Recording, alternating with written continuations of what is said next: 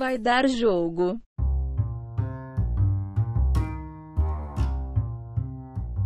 Salve, salve, amigos e amigas da Não Vai Dar Jogo! Estamos aqui ao vivo mais uma vez para a nossa 19 live. Agora, 15 de outubro de 2020, 20 horas e 4 minutos, estamos aqui para vocês. Muita informação e diversão sobre futebol. E hoje, mais uma live temática, uma live exclusiva sobre um assunto em específico, que é a demissão de Vanderlei Luxemburgo do comando técnico da equipe do Palmeiras, juntamente com a postura da diretoria, a sequência do time na temporada, nomes aí que, que podem assumir o time e assim por diante. Então, o nosso assunto central é esse, tá? É, já avisando aos amigos de casa, é uma live do Palmeiras. Então, você que não é palmeirense, vaza, quer dizer, acompanha com a gente, vai ser bem legal, bem divertido. Mas É, fiquem, fiquem por aí, a gente vai tentar levar bastante coisa não nesse. Não vaza, não, gente. Vem vir comigo. é, vem, vem tirar companhia pro, pro São Paulino, né? Vocês já, já, sabem que o Adriano é São Paulino. E mais especial ainda, né? Live temática, um assunto único aí: Palmeiras, Luxemburgo, temporada de 2020. Nós temos um convidado especial que aí na tela vocês podem ver à minha direita e que ele vai se apresentar agora. Vai lá, meu amigo. Diga seu Salve. nome e a cidade da onde está falando. Não, brincadeira. É, fala um pouquinho de você, é... time que você torce. Conta aí. Meu nome é Kenji, eu sou de Maringá, sou torcedor do Palmeiras, sou amigo do Adriano e do outro personagem aí que é o Renan. Né? Fizemos, nós fizemos faculdade juntos.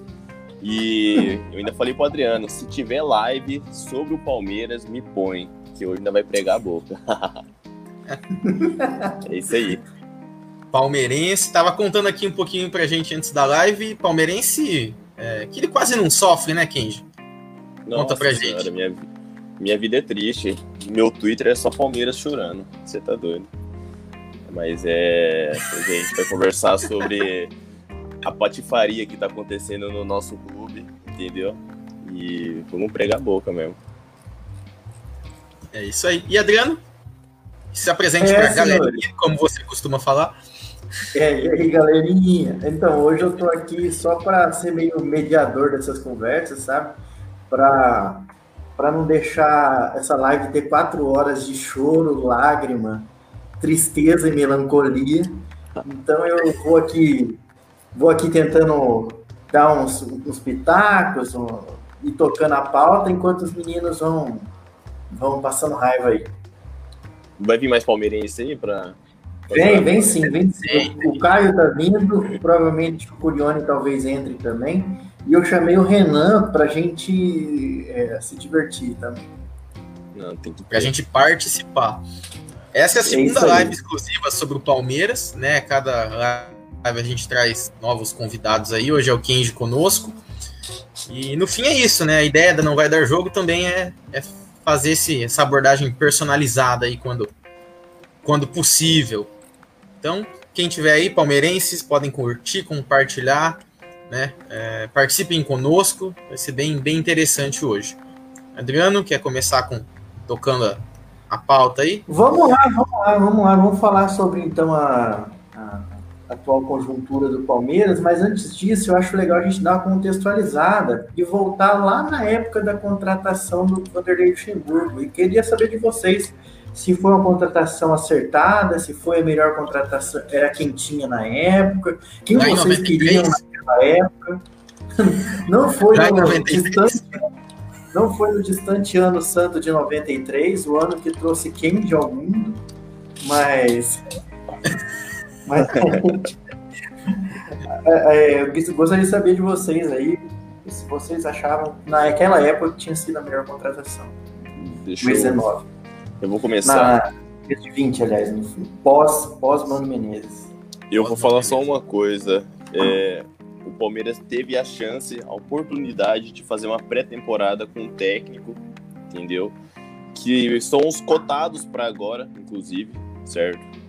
Só que eles trouxeram o Vanderlei Luxemburgo, eu não sei porquê, sabendo que ia dar errado. Todo mundo sabia que ia dar errado. Hum, tinha uma pessoa falou, ah, Luxemburgo, nossa, vai ser ótimo o trabalho. Não, não ia, gente. Todo mundo sabia, a gente esperava o dia que ia estar tá acontecendo o que está acontecendo agora. entendeu? Então, desde o começo, acho que todo palmeirense falou: não, vai ser uma merda. E de fato foi uma merda. Não, não teve nada de novidade no time. Opa, ganhou o Paulista? Ganhou, mas eu acho que se não fosse a pandemia a gente não ia ganhar também. Tá? Eu acho que o Paulista é muito loteria. Por exemplo, eu já vi o Corinthians ganhar Paulista, que é, tinha time horrível, entendeu? O Palmeiras, esses anos aí, não ganhou um Paulista e o time deles estava. O time do Palmeiras estava muito bom, né?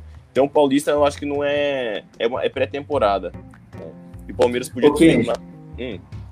E a caixa de areia, não te empolgou, não? Quando teve caixa de areia, você falou, ah, 93, daí nós vamos ganhar tudo, né? Ah, caixa de areia, beleza. O, o, o preparo físico tal, eu, eu, não entendo muito da parte do preparo físico. Então, é até bom, já correu na areia pra você ver? Porra, é foda pra caramba, velho. Aqueles vagabundos lá tinham que correr na areia mesmo, tinha que ficar três dias correndo na areia pra ver se suava um pouco a camisa. Mas. Mas a gente já sabia, velho, que Luxemburgo ia dar errado. E a gente sabia que. Opa, e a gente já sabia que ia acontecer o que aconteceu. Ele ia sair no meio do ano, entendeu? Vai entrar um técnico agora, não sei quem vai ser, mas tá fudido muito, porque vai pegar um campeonato, vai pegar. Todo, toda semana vai ter jogo, não vai ter tempo de treinar, entendeu? Os jogadores do Palmeiras já estão meio cozidos. Agora com esse monte de jogo, meu Deus do céu, eu quero ver o que vai acontecer. É uma bola de neve, velho. Esse ano, e você vai ver, conhecendo o torcedor do Palmeiras como eu conheço, vai chegar agora, está em outubro, vai chegar lá em dezembro, vai estar tá cobrando resultado já. E não vai ter muito resultado, não adianta. O técnico não consegue colocar o trabalho dele ali em tão pouco tempo, com pouco, tão pouco treino, entendeu? Então a minha opinião sobre o Luxemburgo é essa: é tiro no pé, todo mundo sabia que era errado a contratação. E a diretoria, né, Maurição, pra variar, fez a cagada. É isso. Olha só. Fiquei até sem ter muito que complementar. Vou tentar. É... Penso o seguinte. No início né, de 2020, na chegada da temporada, o, o trabalho do Mano ele foi jogado fora e a gente sabe que o Mano nunca teve identificação com a torcida do Palmeiras. É, a torcida nunca apoiou, mesmo quando ele conseguiu bons resultados. É, ele, sai, ele saiu, se eu não me engano, com 20 jogos e 11 vitórias, 5 empates e 4 derrotas, ou seja, um aproveitamento alto. Mas viram que não, não dava para continuar com ele. Ok, né, acho que na época era consenso, mas muita, muito, mesmo pela figura do Mano Menezes propriamente dita, do que pelo que o time vinha apresentando em campo. Que não era lá grandes coisas, mas era melhor do que o que a gente vem é, observando nesse momento, se a gente fizer uma comparação. E aí o Palmeiras é, talvez ficou com a impressão que ele ia escolher o que ia fazer. Por isso esse descarte tão rápido do, do Mano. É, não, não, a gente é, tem grana, a gente pode, a gente vai trazer reforços e a gente vai entregar o time na mão de quem a gente quiser para fazer esse time bater campeão, jogar bem e tudo mais. Aquelas palavras bonitas que o Gagliotti adora falar. E aí o que, que acontece? O Palmeiras oferece um caminhão de dinheiro para o São Paulo, São Paulo pede dois. Quando o Palmeiras oferece dois, ele pede três. Quando o Palmeiras oferece três, ele pede quatro. Uma hora o Palmeiras para de, né, segura a frota volta os caminhões para casa. Então, até que ponto eu não sei que essa negociação, qual foi a participação, digamos assim, de cada um, né? Por que, que ela deu errado? Óbvio que a diretoria diz que é porque o São Paulo ali mudava os termos da negociação toda hora, cada vez querendo mais dinheiro e mais reforços e estabelecendo mais condições.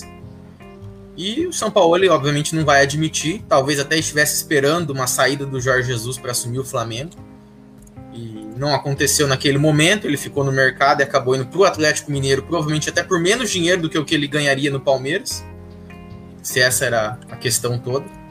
E, e me parece que a gente... É, e recebendo em dia, que no Galo não acontece. Prometer uma coisa, né? Dinheiro cair na conta é outra. e no fim das contas, essa negociação frustrada com o São Paulo parece que deixou o Gagliotti ainda mais sem rumo. A diretoria totalmente perdida no que iria fazer. Né? Não, não tinha mais uma outra opção que parecesse tão boa. E o São Paulo, por mais que tenha marra, por mais que possa ser chamado de mercenário, os times dele jogam bola. É fato. Pra frente, né? É, joga o que o torcedor faz o que o torcedor quer. Não empata. Nossa, pra frente. eu gosto disso, futebol pra frente. Entendeu? Ontem foi o primeiro Coisa... empate do, do, do Atlético no campeonato. Foi ontem, acho que 15, 16 jogo. Eles perderam, empataram, é verdade. Empataram com o Fluminense, é. Conseguiram. Verdade. E assim, eu assisti o segundo tempo desse jogo, só fazendo, abrindo um parênteses. Dos 40 do segundo tempo pra frente, cada time teve umas duas, três chances de ganhar. Porque era lá e cá, não tem, não tem conversa. O Atlético ia para cima, ia pro abafa. O Fluminense com uma molecada ali para contra-ataque também tendo chances, só que a bola caía no pé do Egide e não dava em nada. Mas, enfim. Futebol, é, é um né, velho? É futebol, né, que a gente tá aqui assiste. Não é não é retranca, ficar tomando passinho para trás, é tentar armar um jogo, só que os meios tá tudo que oh, o jogo do Palmeiras, cara, é muito feio. É o goleiro. O goleiro é um, é um, jogador mesmo, porque o tanto de vez que a bola vai pro pé dele, ele é mais líbero do que zagueiro. Isso é fato. fato. Beleza. Os dois zagueiros ficam tocando um pro outro, tocando pro goleiro. Aí vai, toca pra lateral, volta, goleiro, chutão. Qualquer técnico sabe. Quer ganhar do Palmeiras? Arma ali na frente os atacantes que os caras vão dar chutão. O Palmeiras não tem, não tem saída de bola. Aquele, os, os Mais um que concordar com a gente, Adriano. Todo time que joga contra o Palmeiras parece bem treinado. Inclusive os times do Diniz. Pode seguir, quem? Inclusive, o São, inclusive o São Paulo é bem treinado contra o Palmeiras, tá ligado? Pois é. Porra, o São Paulo parecia o Barcelona naquele gol do Vitor Bueno. O Vitor Bueno chegou na área como se Olha, fosse o, o Luizito Soares. Se eu não conhecesse o Diniz, ele teria abalado meu coração depois daquele jogo. Cara, sabe qual é o foda? Eu, eu assisto faz muitos anos que eu assisto o jogo do Palmeiras, mas do, de uns dois anos e meio, três anos pra cá, não, dois anos e meio, mais ou menos, é assim todo jogo. O Palmeiras, ele precisa todo jogo do quê? De um sacode, de um a zero, de um segundo tempo, de uma briga no meio do jogo, pra acordar, sabe? Para começar a jogar, para soltar os lateral para frente. Pô, tem jogo que o lateral do Palmeiras fica preso lá. É quatro zagueiros, não é dois zagueiros e dois lateral. É quatro zagueiros. Os caras só tá ali para apoiar. Apoiar okay. o, o, passe, para ter algum lugar, alguém para tocar, sabe? É muito feio, nossa, desanimador. Eu Gente, tem, tem umas coisas que eu já falei em outras lives aqui, mas acontece tudo isso com o Palmeiras tendo exceto a Rascaeta, todos os melhores meias do Brasil nos últimos tempos. Todos os meias de destaque tá dentro, tá no banco do Palmeiras. E nenhum presta pro Palmeiras. O time não consegue ter uma jogadinha de meio de campo, não consegue fazer nada. Né? Cara, eu falo, é time mal treinado. Isso é coisa de time mal treinado. O time não é. tem uma saída de bola. Sim. Gente, saída de bola é o essencial para você construir o ataque. A gente sabe. Saída de bola começa onde? Lá atrás zagueiro, tem as linhas tal. Só que o Palmeiras não tem aproximação, entendeu? Igual eu tava falando. Eu parei na zaga, certo? Que a zaga fica tocando pro lado pro outro. Tem o volante, o volante fica fixo ali. Tá, depois tem os meias. A bola não chega nos meias. As pessoas, os jogadores se escondem. Eu não sei se é os jogadores que se escondem porque eles não querem jogar ou se eles não são treinados para aparecer, sabe? Fundamento, o Palmeiras não tem fundamento, gente. É chutão, chutão. Tudo, ó, Felipão era chutão, Mano Menezes era chutão, Vanderlei vira, virou chutão, todos técnicos é chutão. Aí você fala, é problema do quê? Dos técnicos? Ou é problema dos jogadores? Entendeu? Eu fico e agora não dúvida. tem mais a casquinha do Daverson, né? Não tem a casquinha do Davidson. É chutão, mas não tem o Davidson para dar a casquinha. A gente, a e não tem a bola no Dudu que é, que é gol, né, gente? Bola no Dudu foi a salvação de muito treinador no, do Palmeiras. Foi, né? louco. Dudu, apesar de, tipo assim... Dudu era muita responsabilidade nas costas dele, sabe? Tipo assim... Ah, taca, tá com problema? Taca no Dudu, entendeu? Sim. Só que agora não tem um Dudu, não tem... Tem o Lucas Lima, taca no Lucas Lima, o que, que ele faz? Eu, eu sabe, acho sabe qual foi o período? Toca, toca pro Felipe Melo atrás. O sonho vale, de todo mundo que tem alguma simpatia pelo Palmeiras ou acompanhou o Palmeiras nesses últimos anos era ter visto um treinador que aproveitasse bem o Dudu, né, cara? Que não fosse só uma bola espremida lá para ele e ver o que ele faz, né? É, Usasse ele no time, né? Cara, eu vou falar para você. Sabe um, uma época que eu gostava do futebol do Palmeiras, a última vez? Quando teve, teve a reformulação em 2015, que a gente foi para campeão da Copa do Brasil, naquela época. Eu não sei, mas o Palmeiras tinha um volume de jogo, velho, que, sei lá, tinha seis, sete caras na área num ataque. Agora, você vai ver, você vai, sei lá, pega o, o Rony. você pega o Rony, o Rony foi pra linha de fundo, foi cruzou para área. Pô, tem, tem vezes que não tem um jogador na área só para arrastar. A bola passa por todo mundo, tipo assim, por todos os zagueiros. E não tem um jogador do Palmeiras só para encostar e pra, fazer o gol. É uma vergonha, velho. Sério mesmo. É, essa transição, esse volume de jogo não existe. Entendeu? É gente Sabe morta. o período que o Dudu foi mais importante pro Palmeiras? Hum. Nesse último que ele não está em campo.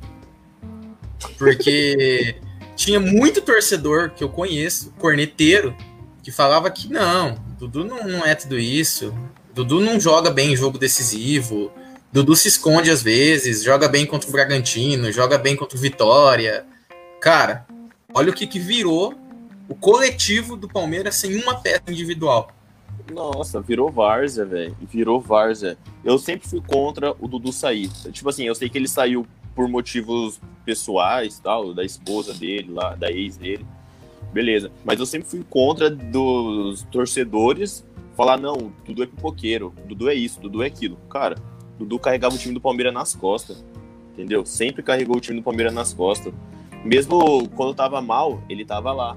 Entendeu? Fazendo jogada, dando assistência, fazendo gol. Corria pra caramba. Entendeu? O cara voltava pra caramba, toda vez ele voltava, tava lá ajudando a zaga entendeu? Só o fato dele não se esconder, né, Kim? Você falou agora do, dos meias, o Adriano puxou a questão dos meias. Cara, a posição de meia é mais fácil de você sumir do jogo. É só você ficar ali na sombra do volante adversário e fingir que tá marcado. Isso, a bola tá não vai vir. E o Dudu não tinha isso.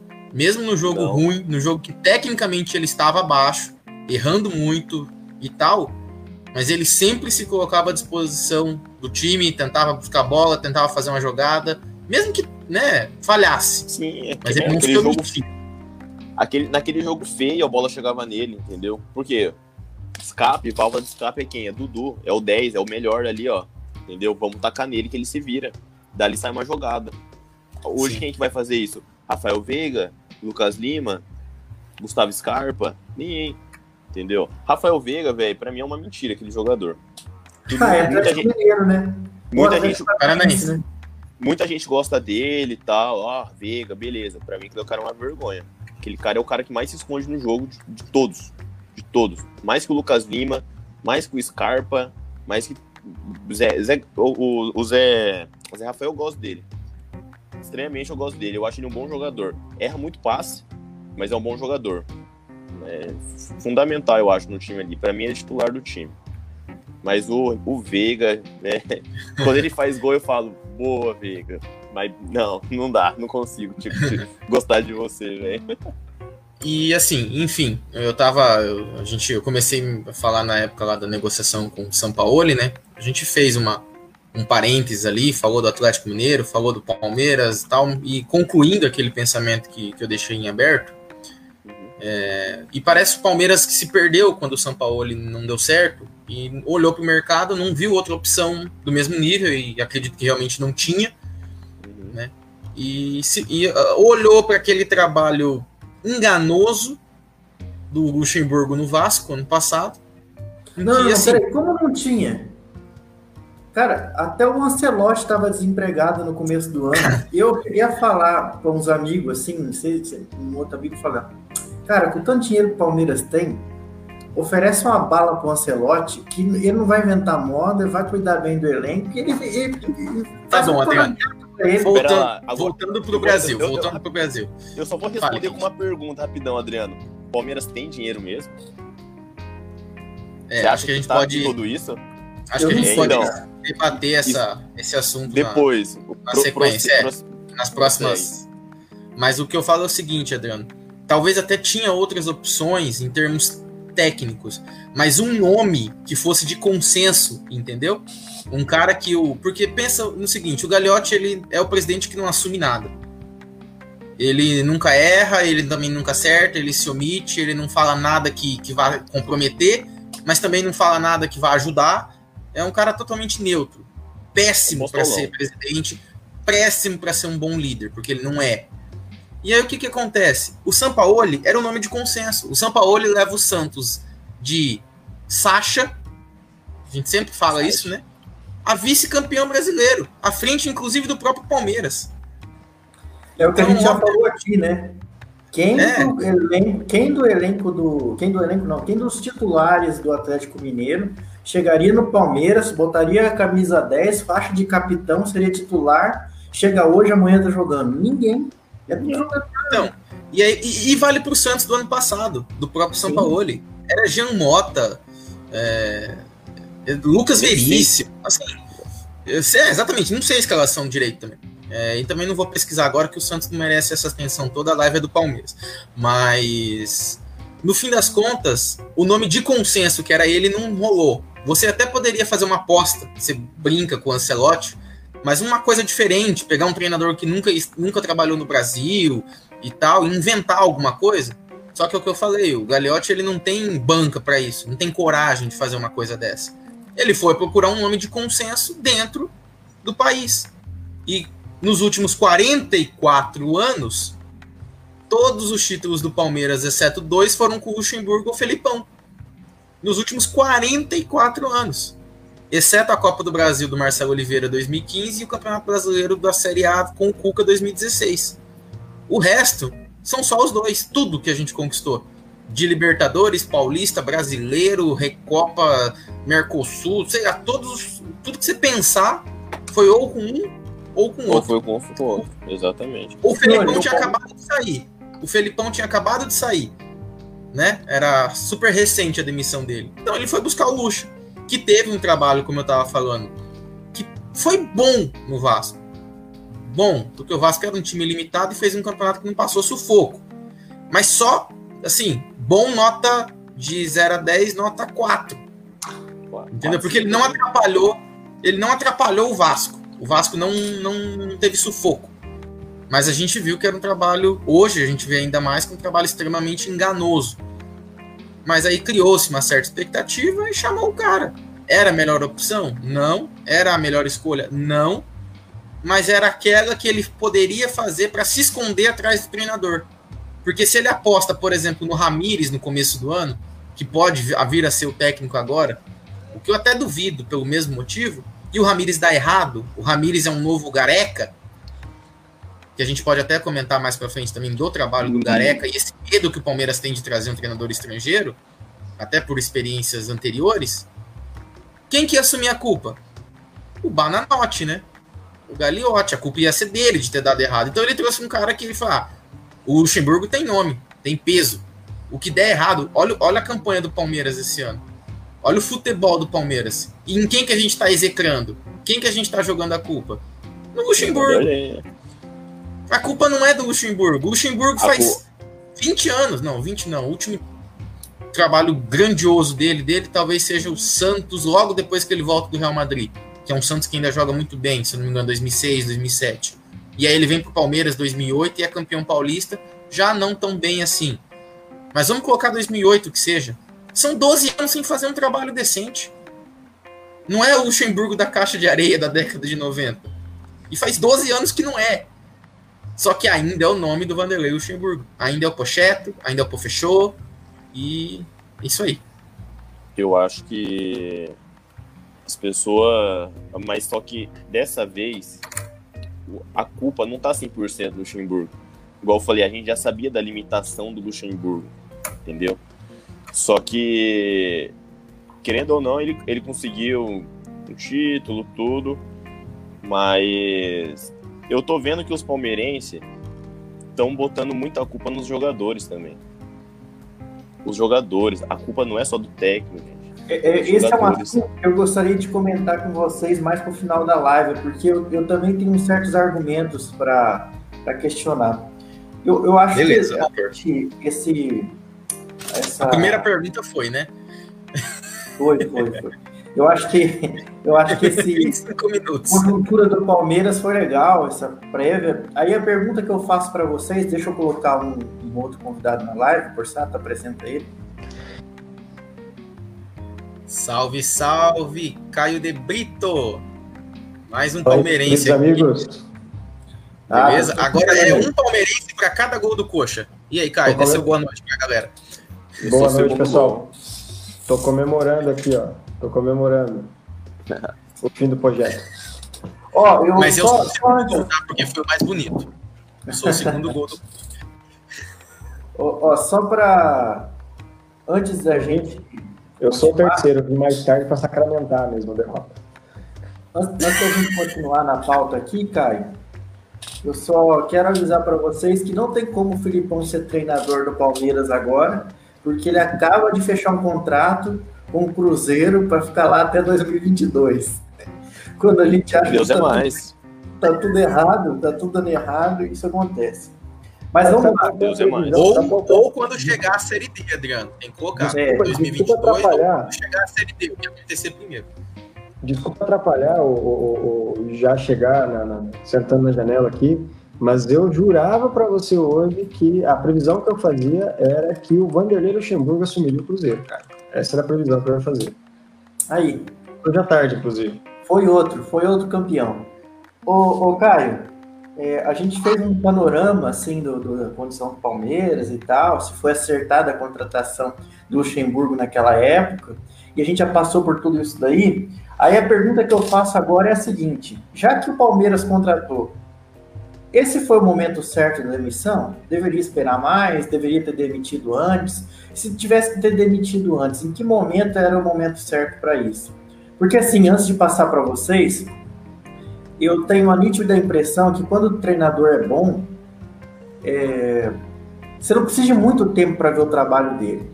Estava comentando com um amigo meu que o primeiro jogo do São Paulo, vamos voltar a dizer sobre ele de novo, mas a gente podia falar do Jorge Jesus, de qualquer treinador com um nível um pouquinho melhor.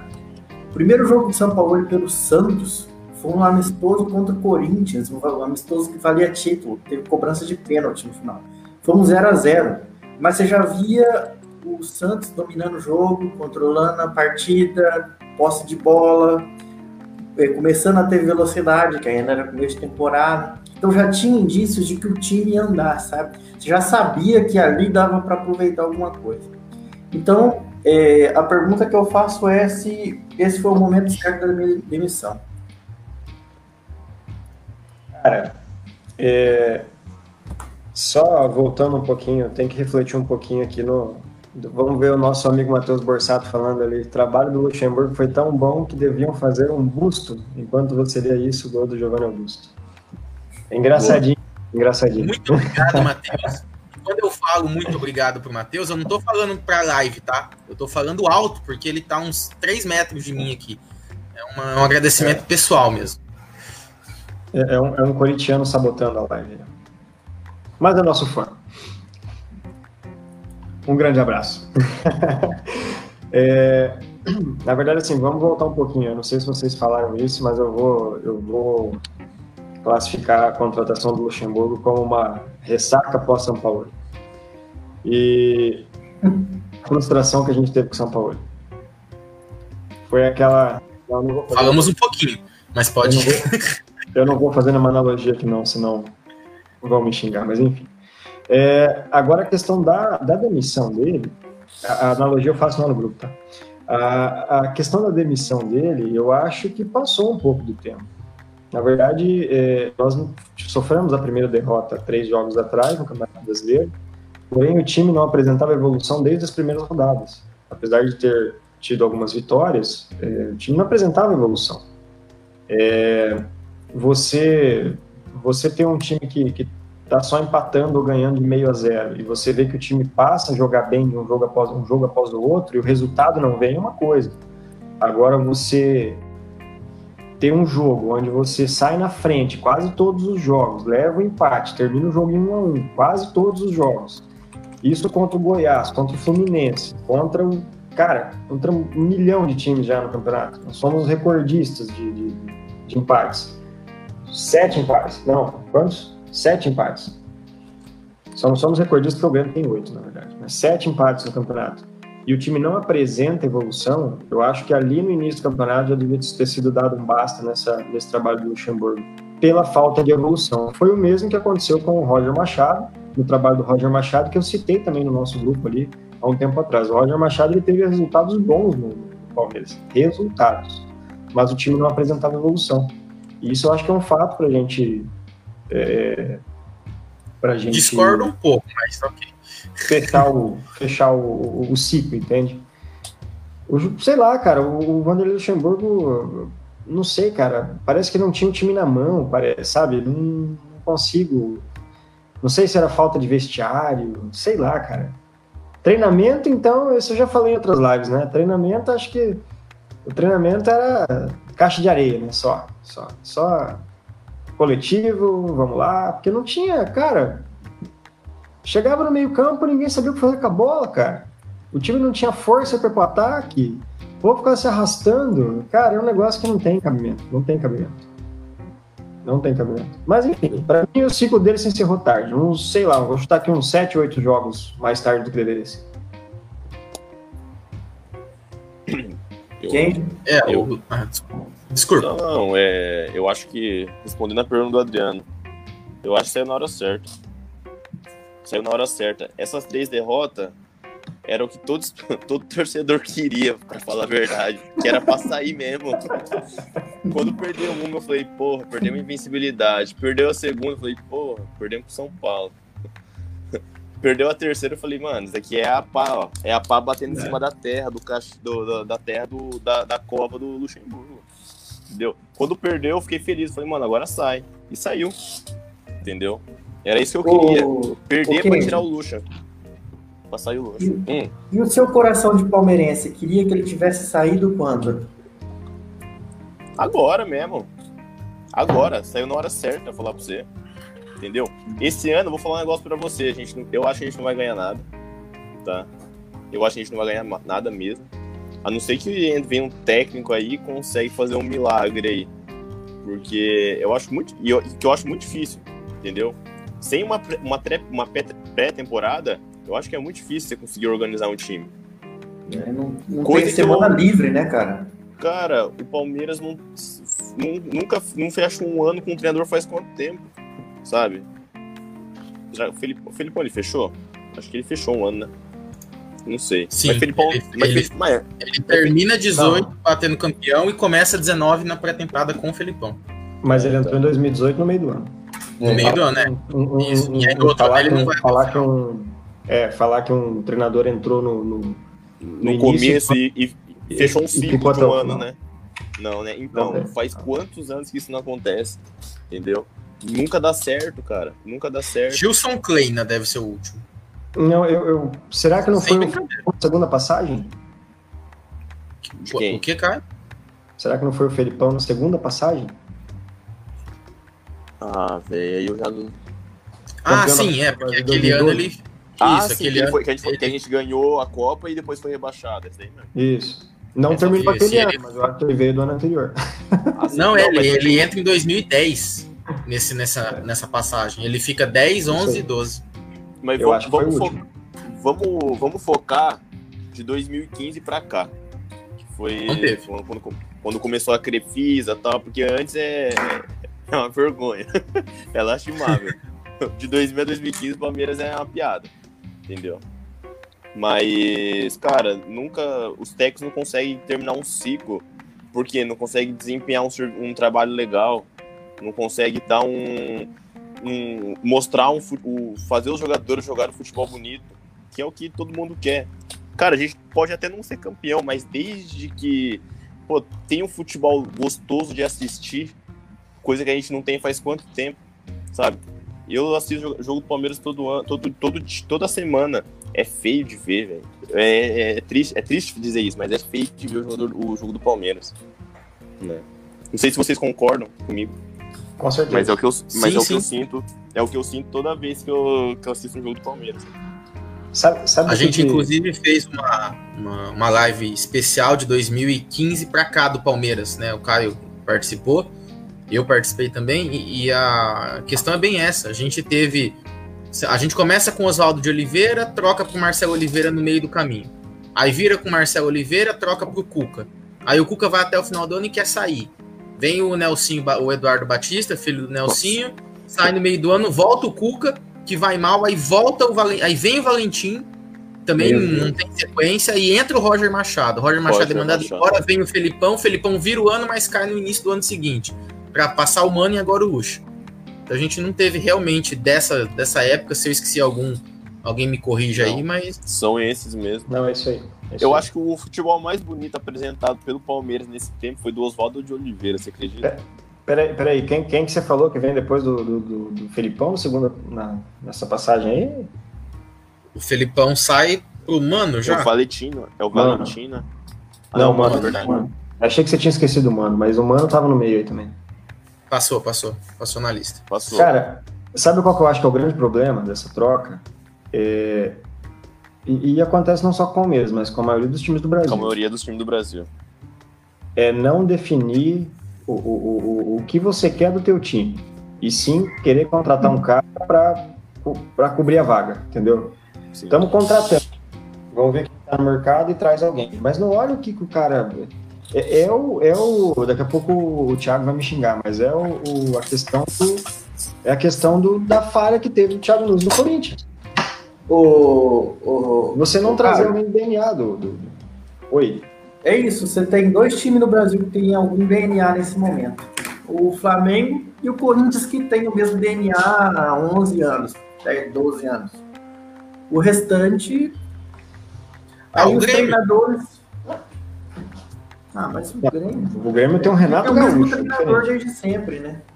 É, depois, é, o Grêmio tem o DNA do Renato, né? Qual é, eu não é. sei, mas é o DNA do Renato faz quatro não, anos. A palavra DNA hoje, pra mim, não tá vendo tá legal. feia, né? É, a coletiva do ah, Gagliotti estragou a palavra DNA, estragou a palavra conceito, estragou a palavra filosofia. O meu DNA Porque... aqui, velho, ele até dá uma arrepiada na hora que você fala a palavra DNA. Ele treme, fala assim, mano. Mas é, fazendo uma resposta também para não deixar em branco que o Adriano perguntou antes dele mandar a gente calar a boca e ele colocar a próxima pergunta. a questão do momento. Quase que foi, hein? Eu sei, porque eu sabia que ia vir a questão da coletiva, e aí você já ia pular a minha resposta a essa perguntinha que tá na não, tela aí. Não. O momento da demissão do professor foi o correto? A partir do momento que contratou a gente já colocou aqui os questionamentos da contratação. Não foi acertada, não, não foi a pessoa certa, no lugar certo, mas teve lá os seus motivos e ele estava lá. Pronto. Né? Ele começa o ano com um trabalho, vamos dizer, mediano, tá? ainda no time com o Dudu. A gente, no início do Paulistão, também é até difícil, né? Porque você não tem muito o que mensurar como tá na Florida Cup e nos jogos contra o Oeste de Tápolis e contra o Ituano, não dá para você chegar a muitas conclusões sobre se o trabalho vem ou não sendo bem feito, pelo menos em termos de jogos, né? É, no, no, dia a dia, os treinamentos a gente não tá lá para ver. Então o que a gente pode analisar são jogos e o Palmeiras vinha vencendo, é, vinha fazendo pontos e acabou. Houve a parada, né? Ficam aí vários, vários meses sem sem o time entrar em campo. E na volta, o Palmeiras tem até um tempo de pré-temporada, como todos os times tiveram, né? Talvez a exceção dos cariocas, que voltaram meio no susto, graças ao Flamengo e companhia lá. É, os demais times tiveram um tempinho para pensar, refletir, treinar, o, treina, o treinador ver o que, que ia fazer com, com a equipe. E o Palmeiras volta numa atuação bizonha contra o Corinthians na, na arena deles. Aquele gol de cabeça do Gil que o Everton é, deixou ah. passar já era o primeiro sinal de que algo estava errado. E se você fica quatro meses, né, cinco meses parado, você não pode voltar de uma maneira tão é, tão desleixada para jogar um Palmeiras e Corinthians. Sem contar que era o jogo que poderia levar o Corinthians para a zona de rebaixamento do Campeonato Paulista. Importante ressaltar isso. Então, e o Palmeiras joga totalmente sem gana, totalmente sem vontade, convicção de jogo, nada disso segue-se. O Paulista continua é, pela fraqueza do, do, do, do, campeonato em si, vamos falar a verdade. Tem quatro times que brigam pelo título sempre. e às vezes aparece um Aldax, né, Adriano? Seu querido Diniz. Bem às vezes. É, o São Paulo fez patetada, né? Perdeu para o time formado no Zap Zap do Mirassol. E o Santos também caiu fora. Sobrou Palmeiras e Corinthians, que fizeram trabalhos emergenciais, tapa-buraco, na linguagem rodoviária. Né? Choveu, abriu o buraco na pista, foi lá, fez o tapa-buraco e os dois foram para a final. Fizeram dois jogos horríveis, que só podiam acabar em pênaltis. E o Palmeiras foi campeão. Vale alguma coisa? Ah, vale, é um título paulista. Mas não omite, não esconde nada desse, desse trabalho que cada vez se mostrava pior. Tá? O Palmeiras, pelo elenco, pelas peças que tem, deveria se impor numa final contra o Corinthians. Deveria jogar e ganhar o título sem pênaltis, sem Patrick de Paula fazendo gol no ângulo, sem o Everton pegando cobrança. Não. Era para ser 3 a 0 e 3 a 0 E de Patetada. volta. Patetada. Entendeu? Ter ido para os pênaltis, a gente ganhou, foi campeão. Mas já é uma derrota, já foi uma derrota. Pelo momento que o Corinthians vivia e vive até hoje, já é uma derrota. Continuando, só para fechar. Já ali já era um indício que acho que o trabalho não ia ter muita continuidade, não. Os primeiros jogos do Campeonato Brasileiro são bizarros. Bizarros. Eu lembro até hoje daquela vitória sobre o Atlético Paranaense na Arena da Baixada, 1 a 0 gol do Veiga no finalzinho, querido do Kenji. Cara, aquele jogo foi, acho que, o jogo que eu assisti da história do Palmeiras, que o Palmeiras ganhou, mas que foi o pior futebol possível apresentado. Contra dos jogos que eu vi o Palmeiras vencendo, aquele foi o jogo pior que a gente jogou dos últimos, sei lá, 15, 20 anos. Do Atlético Paranaense, né? Isso. Nossa senhora. A vitória mais enganosa da história recente do Palmeiras foi aquela. Na verdade, foi o jogo de futebol mais enganoso, porque lá não foi futebol. Sangrou os, os olhos aqui. Verdade. E assim, foi uma, uma atrás da outra em relação a isso. E foi o um empate do Inter com... também que não foi muito longe, cara. Do Inter também foi igual do, do, do, do Atlético Paranaense, só que a gente não saiu com a vitória, né? Mas do Inter foi igual ao jogo do Atlético Paranaense. Foi horrível, cara. Foi horrível. É, horrível. se a gente começar a passar jogo a jogo, a gente vai começar a chorar aqui. É o que o Kenji falou, é desânimo atrás de desânimo. É aquele meme, não sei se vocês já viram. Uhul, hoje é dia de Palmeiras! Putz, hoje é dia de Palmeiras. Você já sabe que você vai passar raiva, que você não vai conseguir assistir direito, que você vai ficar puto, é, que você não vai dormir depois do jogo. Toda vez é a mesma coisa. Porque começou a ser o jogo ruim atrás de jogo ruim. Dane-se é. resultado. Tá? Tô falando de desempenho. É, então, é o empate, é o empate fora o baile, né? Exato, é um empate atrás do outro. Aí vem me falar que o cara tinha 20 jogos de invencibilidade. Para mim, tinha mandado embora invicto. Não tem problema. Agora, o, agora a derrota pro Botafogo, que a gente fez também muito, falou muito numa live aqui sobre isso, acho que ali era o momento. Para responder a pergunta do Adriano, como atrasado está, já que não queria mandar o cara embora invicto, na primeira derrota tinha que ter mandado que foi contra o Botafogo, que foi ridícula também. As outras duas agora que a gente teve são seis pontos. Talvez o Palmeiras não tivesse ganhado seis, mas que sejam quatro ou três pontos que vão fazer falta lá na frente. Porque se tivesse mandado embora antes, eu duvido que tinha perdido para o Curitiba ontem com outro técnico. Eu vou até, eu vou até provocar aqui para vocês, para o Adriano refazer essa pergunta daqui dois jogos, porque tem que avaliar como é que vai ser o posicionamento dos jogadores agora em campo. Se o fator campo, o fator jogador no campo mudar agora, a gente vê que o pessoal vai começar a jogar melhor, cara, era jogador querendo derrubar técnico. Então, é, é, você pode ter certeza. Se, se daqui dois jogos o Palmeiras começar a apresentar futebol melhor, começar a jogar melhor, jogar com mais garra, Cara, ontem nas substituições, nos melhores momentos, você via que a galera tava putaça. Eles não estavam querendo, eles não estavam querendo estar em campo. Eles queriam, cara, me tira daqui, eu quero, quero sentar no banco, me tira daqui. Entendeu? Então, eu acho que se a gente fazer essa pergunta daqui uma semana, dois jogos, a gente pode ter uma resposta melhor. Quando seria o melhor momento para ter demitido o Vanderlei? Se os jogadores quisessem derrubar o Vanderlei, estavam querendo derrubar o Vanderlei, tinha que ter sido demitido já faz muito tempo. O, o Caio, nesse sentido, a gente até tem mais para frente vai dar uma comentada sobre isso, sobre o elenco do Palmeiras no geral, porque eu realmente acho que é uma coisa bastante importante da, da gente discutir, né? A, a, realmente tem a, um, um, um, consenso aqui de que os jogadores também têm uma parcela de culpa nisso. É, Enorme. É, é aquela história, né? O, o, navio não afunda por um motivo só. Uhum. A gente vai primeiro mandar embora o comandante, mas vai ter que investigar muitas outras coisas que estão acontecendo lá. Uhum. Isso é, a é fato. Falou, a, a, gente já falou bastante disso, que, bom, eu não sei se a gente já falou bastante, na verdade, mas eu acho que a culpa não é só do técnico, sabe? É, talvez seja um pro, problema que se você começar a cavucar, você vai para lá na diretoria, nos conselheiros, nessa bagunçada toda, entendeu? Eu não sei que, qual que é a patetada que acontece no Palmeiras, que as coisas não. Sabe, parece que não, não acontece, falta alguma coisa. No, no papel é, é, tudo bonito, no papel é maravilhoso. Mas na prática, gente do céu, principalmente futebol, é muito feio. Véio. Pois é. É, nos Pô, últimos anos. É, desculpa, Adriano, só porque tá bem. Tá no, no contexto. Não, já, não, desculpa, já... não. Você não para de falar, cara. Então eu vou continuar. É, cara, nos últimos anos, o Palmeiras teve todos os técnicos ditos top do futebol brasileiro. Se você for pegar, eu tava fazendo uma conta. Não, vamos lá. Tirando. calma, deixa eu argumentar. Tirando os técnicos que foram campeões brasileiros e tem passagem por um time só no Brasil, seria o Jorge Jesus e o Fábio Carilli na lista, já treinaram Palmeiras todos os treinadores que foram campeões brasileiros desde o início dos anos 2000. Tipo assim, Murici ganhou títulos, muito, muitos títulos no São Paulo, foi treinador do Palmeiras.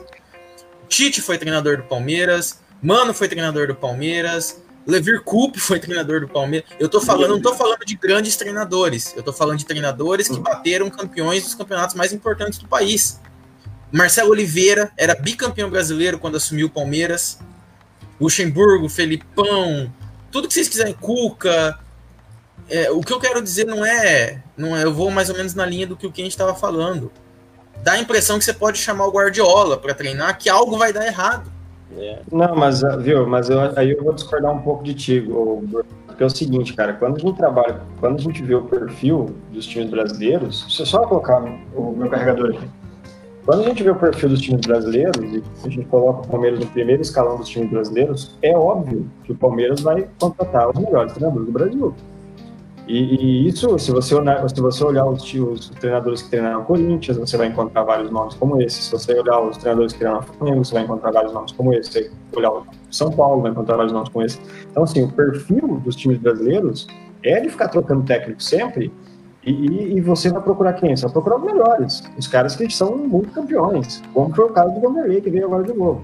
Só que eu acho que é até um pouco de injustiça, no caso, a gente analisar que o Tite foi, foi treinador do Palmeiras lá nos primórdios. E o Murici Ramalho foi treinador do Palmeiras. Tudo bem que o Murici Ramalho é um caso à parte, né? Ele cagou o campeonato 2009. Mas o Murici Ramalho foi treinador do Palmeiras também lá em 2009. E, e, e assim, eu acho que a gente tem que analisar um pouco mais a história recente. Quando a gente contratou agora 2015 para cá, vamos pegar 2015 para cá, a história recente do clube. Quando a gente pega 2015 para cá e analisa os treinadores que a gente teve, claro, teve muito treinador de alto escalão, cara. Só que se você analisar, Marcelo Oliveira, ok, era bicampeão, era bicampeão, mas o futebol dele era horrível. É, era bizonho o futebol dele. Era a nível tipo de, de, de do fim de carreira do, do, do Vanderlei. E ganhou a Copa do Brasil, assim. É, o Cuca teve uma passagem ótima. Ótima. Mas Acho que é o melhor futebol. Sim. Pós 2014, 15. Foi o melhor futebol. Foi o melhor futebol. Pra mim foi o melhor futebol. É, Oswaldo Oliveira, cara, não tenho o que falar dele. Eu não tenho o que falar dele, nem bem nem mal. É, eu gostava até, velho. Eu também. Roger, eu, Roger eu sou um dos poucos, mas eu gostava também. Depois eu explico. Roger Machado, início de carreira. Enfim, Palmeiras de 2015 pra cá, cara, não contratou um cara que chegou e falou assim: não, esse cara agora vai resolver nosso problema no comando. Esse cara é, foda. Não contratou. Não contratou. Mas, mas o Brasil tem esse cara hoje? A gente tem grandes técnicos a nível nacional? Não tem. Pois é. Eu, eu, eu acho que do que tem a gente, do que tem a gente pegou, entendeu? O que eu queria eu, dizer nesse. Cara, eu não acho isso, entende? Eu não acho que era o momento de ter contratado o Felipão, eu não acho que era o momento de ter contratado o Vanderlei Luxemburgo, eu não acho que era o momento de ter contratado o Mano. Então, cara, não, não concordo, é... concordo. Então, o que vocês me, me fazem pensar é que o problema está em outro lugar, não está nos treinadores. Eu quero fazer uma e pergunta. Pensando nisso, é, eu... peraí, peraí, na deixa... diretoria... Peraí, peraí, deixa, deixa o Kenji fazer a pergunta dele, pô. Não, não, não, não. Eu, eu, eu vou deixar para depois, porque eu, eu, a gente vai chegar então, deixa o Adriano falar. técnicos do Palmeiras. Depois disso, quero fazer uma pergunta, mas pode falar, Adriano. Eu tô com as três aqui também. Não, beleza. Cê, cê, eu sei que vocês vão conseguir emendar nisso que eu vou falar agora. O problema não tá na diretoria, a diretoria que fez essa belíssima coletiva hoje, da qual vocês não ficaram com vontade de vomitar. Cara, eu acho que o problema tá nos jogadores. Eu acho que o problema maior tá nos jogadores. É muito corpo mole, velho. é muito corpo mole, sabe? É muito, não sei, eu já vi os, joga os jogadores que estão no Palmeiras jogaram bem em todos os clubes que eles passaram quase. Aí chega no Palmeiras, viram uns bostolão. então, é, a, a, questão, eu acho essa, esse comentário que é preciso, porque ele vale é, no que eu estava tentando argumentar, talvez de uma forma meio torta aqui, sobre os treinadores. É, e se você pegar os jogadores do elenco do Palmeiras que jogaram ou jogam ainda, e esses treinadores todos que a gente comentou que já passaram pelo Palmeiras, pouquíssimos vão ser assim. Vamos pensar no final de carreira deles. Aonde foi a melhor passagem desse cara ou desse técnico? Ah, foi naquele Palmeiras. Não tem. Não tem. Dos treinadores mesmo, talvez, se a gente falar, seria da carreira do Felipão, mas voltando lá da década de 90 e do Luxemburgo, é um dos principais times que ele montou também lá na década de 90. Desses dois, não agora, desses, é, desses trabalhos recentes. E de jogador, melhor fase da, da carreira do Lucas Lima até hoje é onde? No Santos. No Santos. Do Gustavo Scarpa. No Fluminense, Fluminense. Do Zé Rafael. No Bahia. Bahia. Todos, a gente fica na expectativa é Dudu, desses caras. É só o Dudu. É, é Dudu. a gente fica na expectativa desses caras jogarem bola, mas no Palmeiras eles nunca jogaram. A verdade é essa. Aruca, Entendeu? Aruca jogava bola no Santos, chegou no Palmeiras. O Wesley, é. lembra do Wesley? Já que você puxou do Arouca, nossa. Nossa senhora, a vaquinha do Wesley é coisa. A vaquinha do Wesley, velho, era. Cara, nossa, não... isso daí foi. Eu não, sei, eu não sei, cara. É, é, é, eu concordo contigo, sabe? Mas eu não, eu não, cara, eu não gosto de ficar analisando o futebol pela história lá do passado, entendeu? A gente tem que analisar dos anos pra cá, que é quando a gente vive, os jogadores estão aí jogando, no, da década de 90, deixa lá atrás da década de 90. Não, mas atual, pensa num cara é, não. que saiu do Palmeiras. O problema, Caio, é que a própria diretoria do Palmeiras usa a década de 90 para justificar as burradas que faz agora. Eu sei, eu sei, e por isso que eu acho que não deve ser falado, porque quando a gente ouve isso da diretoria é ridículo, entendeu? Mas eu digo assim, eu acho que na história recente do clube, na história recente do clube, gente teve um caso ou outro ali que, que, que, o cara brilhou muito e vai ser ídolo e vai, tipo, vamos pegar na história recente do clube. É, o Gabriel Jesus, o Dudu, o Fernando Praz. Esses são os caras que vão, que vão ser, tipo, ídolos por muito tempo. Só que o que eu vou dizer agora, o que eu vou dizer agora é, é, é uma coisa que faz com que você, com, com todo mundo, na verdade, o torcedor, a ausência de títulos não forma ídolos. A ausência de títulos não forma ídolos. Se o Sheik não tivesse ganhado a Libertadores do Corinthians em 2012, ninguém nem ia lembrar que jogou no Corinthians. Entendeu? Lembro. Não, cara, pela Libertadores, pela Libertadores. Não, concordo, cara, concordo. Não seria, não seria, um, não seria um cara que, tipo assim, puta merda, cara, o Sheik é Corinthians. Lembrou do Sheik, lembrou do Corinthians. Se não tivesse ganhado a Libertadores. Entendeu? É a mesma coisa do prazo com a Copa do Brasil 2015. Cara, eu tô falando da Copa do Brasil, uma Copa do Brasil. Até o. Cara, entendeu? É, na verdade, sim, ganhar o título não te torna ídolo. Mas você não tem ídolos nas histórias dos clubes que não ganharam o título. Porque senão Exatamente. o cara não entra pra galeria, né? Exatamente, é mais ou menos isso. E por isso que a gente olha assim e fala, cara, na história recente do Palmeiras não tem um, um bostinho aí que virou ídolo. Entendeu? Por causa disso, cara, desde antes de 2015 que a gente tinha ganhado? Nada. Nada. Uma, então, uma, e... uma série bem em 2013. e a Copa do Brasil 12. É, é... Copa do Brasil 2012. Enfim. Mas o, o, nesse sentido que o Adriano colocou da, da diretoria, né? O que, que, eu, que, que eu imagino? O Kenji falou do, do, da culpa dos jogadores, o, a gente vem né, a live inteira falando de treinadores. Mas pensem o seguinte: o Caio querendo se ater na história recente, eu concordo plenamente com, com ele, vamos cá né, nesse momento. O Palmeiras talvez tenha perdido um dos grandes, ou esteja perdendo, um dos grandes momentos da sua história de se impor dentro do cenário do futebol brasileiro. Por várias condições que lhe favoreceram e que parece que aos poucos estão indo embora já. Nas quais o Palmeiras não conseguiu surfar na onda. A gente sabe que o futebol é muito cíclico, tá? É, eu vou puxar exemplos velhos, mas é, não, não, não brigue, cara. O São Paulo teve uma época ali no final dos anos 2000 baixo, ali, 2005 a 2010, que ganhava tudo. Você teve fases assim no Corinthians, no Santos, no, sabe? Tudo muito cíclico. Os times ganham muito, talvez em um curto período, e depois na sequência não ganham nada. Né? As coisas se alternam. Nada do. O Flamengo hoje é o melhor time do Brasil. O time A, o time B, o time C do Flamengo é o primeiro, segundo, terceiro colocado do Campeonato Brasileiro. Se tivesse um técnico decente. Não fosse aquele estagiário lá do Dominic. Oh, Mas. É. Pergunta pro Renan se ele não concorda comigo. Ah, mas o Renan é torcedor desesperado. Cara, é, a gente pode fazer uma live dessa só para analisar o trabalho do Domi no Flamengo, que é horrível da mesma forma. Mas. Graças. Tomara que continue assim. É. Tá. Só que o Flamengo. Eu, torço, eu, torço, eu torço para que continue assim, mas vamos aguardar o fim do ano. É. A questão é a seguinte: o Flamengo hoje, que tá talvez na. Se ganhar quinta-feira é líder, tá? Se ganhar hoje é líder. Tá? Agora, né, o jogo. Sendo estagiário. Com o estagiário. É, vocês é ficam, falei... ficam aí de olho no estagiário. É. Adriano, um comentário. O estagiário tá com uma média de dois pontos por jogo. Só esse, juro. Com dois pontos por jogo, ele seria campeão no brasileiro do ano passado. Com 14 pontos a menos do que o time do Jesus, mas teria sido campeão da mesma forma. Ou seja, ele é muito mais fraco, o trabalho dele é muito pior, mas o time é tão bom que a qualidade individual sobressai e ele vai ser campeão também. Mas ok, é, voltando. Não é muito mais fraco, mas vamos lá, vamos lá, vou continuar. O Flamengo talvez hoje esteja na, como dizem os jovens, né, na crista da onda.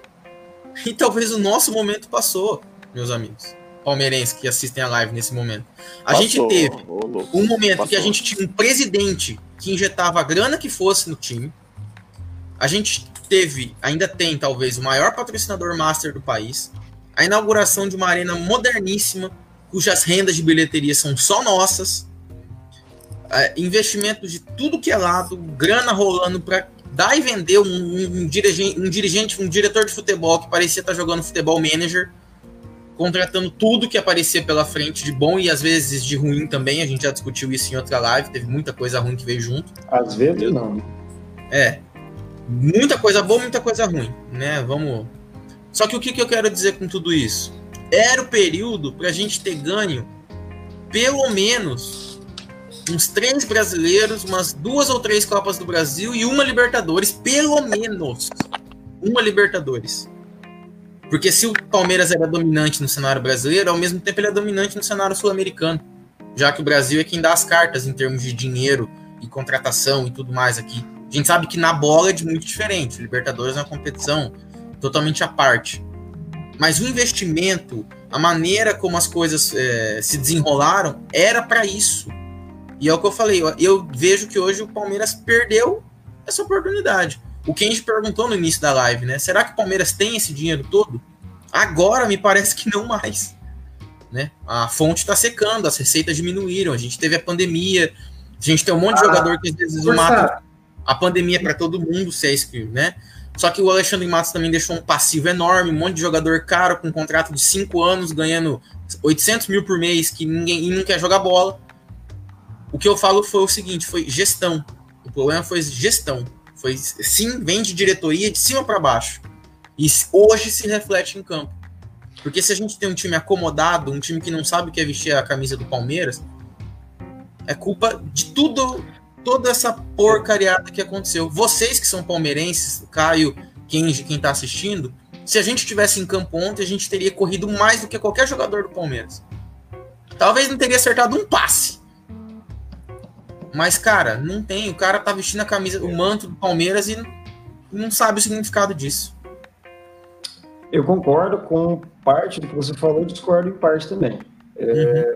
Eu Cara, eu não sou tão radical assim em dizer que da noite para o dia o Palmeiras perdeu a, a, o protagonismo no futebol brasileiro. Eu acho sim que a diretoria tá dando, manca... tá dando mancada. A contratação de jogadores e de comandantes tá horrível. É... Caramba, cara. Desculpa. Mas eu acho que o Palmeiras vai continuar com. Claro, com essa questão de tipo dos empréstimos da Crefisa terem sido barrados e terem você ter que devolver tudo aquilo com juros e correção, barra muita contratação, barra muita coisa. Mas o Palmeiras não vai da noite para o dia virar o Palmeiras que era novamente. Eu acho que o Palmeiras vai continuar sendo protagonista sim, é, não como o Flamengo, que eu acho que o Flamengo vai perdurar muito mais o ciclo. O Flamengo parece estar bem mais estruturado. Só que, cara, o Palmeiras não vai voltar a ser aquele Palmeiras perdido, é, falido, que faz as vaquinhas para contratar o Wesley, por exemplo. É, apesar da diretoria. Amém. Amém. Apesar da diretoria do Gagliotti estar tá sendo um pouco fraca, um pouco não, bastante fraca. É, cara, o Palmeiras está em outro patamar dos outros clubes brasileiros. Outro patamar. Flamengo, Palmeiras e o restante. Ah, o Atlético está bagaçando, o Atlético está moendo todo mundo. Cara, isso aí é coisa de um ano, dois, se continuar dessa forma. Porque as contas não sendo pagas, acontece a mesma coisa que aconteceu com o Cruzeiro. E demorou muito para o Cruzeiro ainda, né? Muito, muito, muito, muito. Demorou muito para o Cruzeiro acontecer isso. Então, tipo, você pode gastar, mas uma hora você tem que pagar, cara. Entendeu? E eu acho que a diretoria do Palmeiras, em certo ponto, tá fazendo, tá fazendo, vou dizer entre aspas, tá? O correto agora que é ter uma medidas mais austeras quanto à questão de gastos. Isso eu concordo. E mesmo que tenha todo o dinheiro do mundo, não deve se gastar como gastava antes. Deve ser, tem que tomar medidas de austeridade. E, Ô, Caio, o que está fazendo? Não, Caio, mesmo assim, o Palmeiras tem um elenco que está numa prateleira muito acima dos outros, dos outros, dos outros 18 é, clubes do Brasil. É um elenco que é melhor do que o Atlético Mineiro, por exemplo. Então, é, pode ser que ah, não esteja equiparado com o maravilhoso é, Flamengo do JJ, que o Borsato lembra com saudade, é, ainda é muito melhor do que um monte de elenco. Talvez esse jogo contra o São Paulo, é, o São Paulo tem um, consegue, por exemplo, ter 11 bons jogadores, mas não consegue ter um elenco com o equilíbrio do. Então, talvez, assim, em algum momento dos 11 lá do São Paulo, você vai olhar nome por nome e equipara, ou é um pouquinho. Pode ser, dependendo do ponto de vista clubístico de alguém, pode ser até melhor. Mas o, o time do Palmeiras tinha que estar tá brigando pelo Brasileirão agora já. É um time então, Falando é um em Flamengo, é Claudinho é abre o placar no Maracanã. Red Bull Meu Bragantino 1, Flamengo 0. 4 minutos do segundo tempo. Aí, ó. Vai, aí, ó. Não vai virar, não vai virar. Não vai virar é, é, líder do Brasileirão hoje. Boa, boa, boa, boa. Bom, é... Mas eu concordo, Adriano, só nessa questão do elenco, realmente, o Palmeiras é, é uma das primeiras Mas o que eu acho fraco é a diretoria. A diretoria é muito. É, é desculpa por te interromper, não, não, mas a diretoria ela é muito frágil, ela não tem pulso forte. Cara, eu conheço, eu, é, eu conheço treinador que conseguiria fazer bons trabalhos só dizendo, ó, oh, vocês estão recebendo em dia, vocês têm que entrar lá e dar o sangue, porque tem clube aqui que não consegue nem fazer isso. O Murici fez isso durante durante cinco anos no São Paulo, todo dia lá ia pro vestiário, ó, vocês estão recebendo em dia, o CT de vocês é um dos melhores do mundo, vocês têm que entrar lá e jogar o máximo que vocês puderem, porque olha isso. Então, Sim. Então, é, é, por isso que eu classifico assim, tem essa parcela de culpa absurda da diretoria, porque ela não consegue fazer os jogadores entenderem que eles estão dentro do Palmeiras, que é um time é, gigante, que é um time que tem 10 títulos brasileiros, é, essa... tem a história que tem. E é essa questão de, de elencos, de prateleiras, patamares, eu, eu concordo no comentário do Caio e do Adriano, mas eu vou fazer só uma pequena ressalva. Eu concordo a, a teoria do comentário certo? O Palmeiras, é, o que, que, eu quero dizer com isso? O Palmeiras é, tá, vamos colocar que é o segundo melhor elenco do Brasil hoje, se, né? Deixar o Flamengo em primeiro, igual o Caio falou, num degrau, o Palmeiras no outro e depois a gente pensa no resto. Só que se a gente for pensar em termos de, de desempenho, Nesse ano, o elenco do Palmeiras, se você for pegar nome por nome, você não coloca nem em sexto, sétimo no campeonato. Desempenho. Ah, mas aí é culpa de treinador. eu sei, eu sei. Eu acho. Eu, então, calma, gente. Eu acho que há o potencial. Concordo com vocês. Mas eu acho que a partir do momento que a gente assume isso como premissa para continuar a conversa, é, a gente pode. É uma linha muito tênue em, entre reconhecer que você tem boas coisas e que isso vai te levar a bons lugares, do ou ficar sempre usando isso como um, um pretexto, entendeu? Naquela ideia do soberano que a gente viu que o São Paulo se perdeu num dado momento. É, eu acho que ah, hoje. Mas o São Paulo e o Palmeiras se perdeu, o São Paulo e o Corinthians também está se perdendo, porque acreditavam na estrutura, não acreditavam em jogador. Achavam que qualquer pedaço de pau que você contratasse seria o melhor do mundo, porque a estrutura ia garantir isso. É soberbo para mais... outra ponta. O que eu quero mais ver hoje, se agora que chegar um, um cara novo e tal, não é chegar falando, não, nós vamos brigar por títulos, não, nós temos grandes jogadores, grandes pés quero ver o cara só falar o seguinte, ó, a gente vai dar o nosso melhor e esse time vai ser o Palmeiras. Esse vai ser o Palmeiras que a torcida quer. Esse Palmeiras vai ter raça, esse Palmeiras vai ter vontade. Esse Palmeiras vai. Vocês entendem? Vai dar liga, vai começar a encaixar, as peças vão começar a sobressair. Esse e aí Palmeiras toda essa teoria. Fale, Kenji. Não, eu só ia falar, esse Palmeiras vai jogar bola. Só quero ouvir isso, vai jogar bola. E, para mim, e toda essa teoria é que a gente está colocando de grande elenco, de dinheiro, vai virar prática, vai virar realidade, vai virar desempenho. Não vou nem falar resultado, vai virar desempenho. É isso que eu acho que o, o torcedor do Palmeiras está tá ávido. Só que o problema é que assim, ó, é, daí eu vou, eu vou também voltar um pouco aí, igual vocês fizeram me responda qual time do Palmeiras que foi campeão nos últimos anos que teve desempenho. desempenho. Cuca 2016. Cuca. Metade do campeonato. Ah, então, mas só que a outra metade... mas, okay. mas eu, eu entendo, eu é. entendo o final ruim do Cuca, ruim, pragmático, porque pragmático. o Palmeiras tá, é, o Palmeiras estava saindo numa fila, é, se, se você olhar do ponto de vista do Brasileirão. Então, às vezes você tem que abrir mão de alguma. De alguma...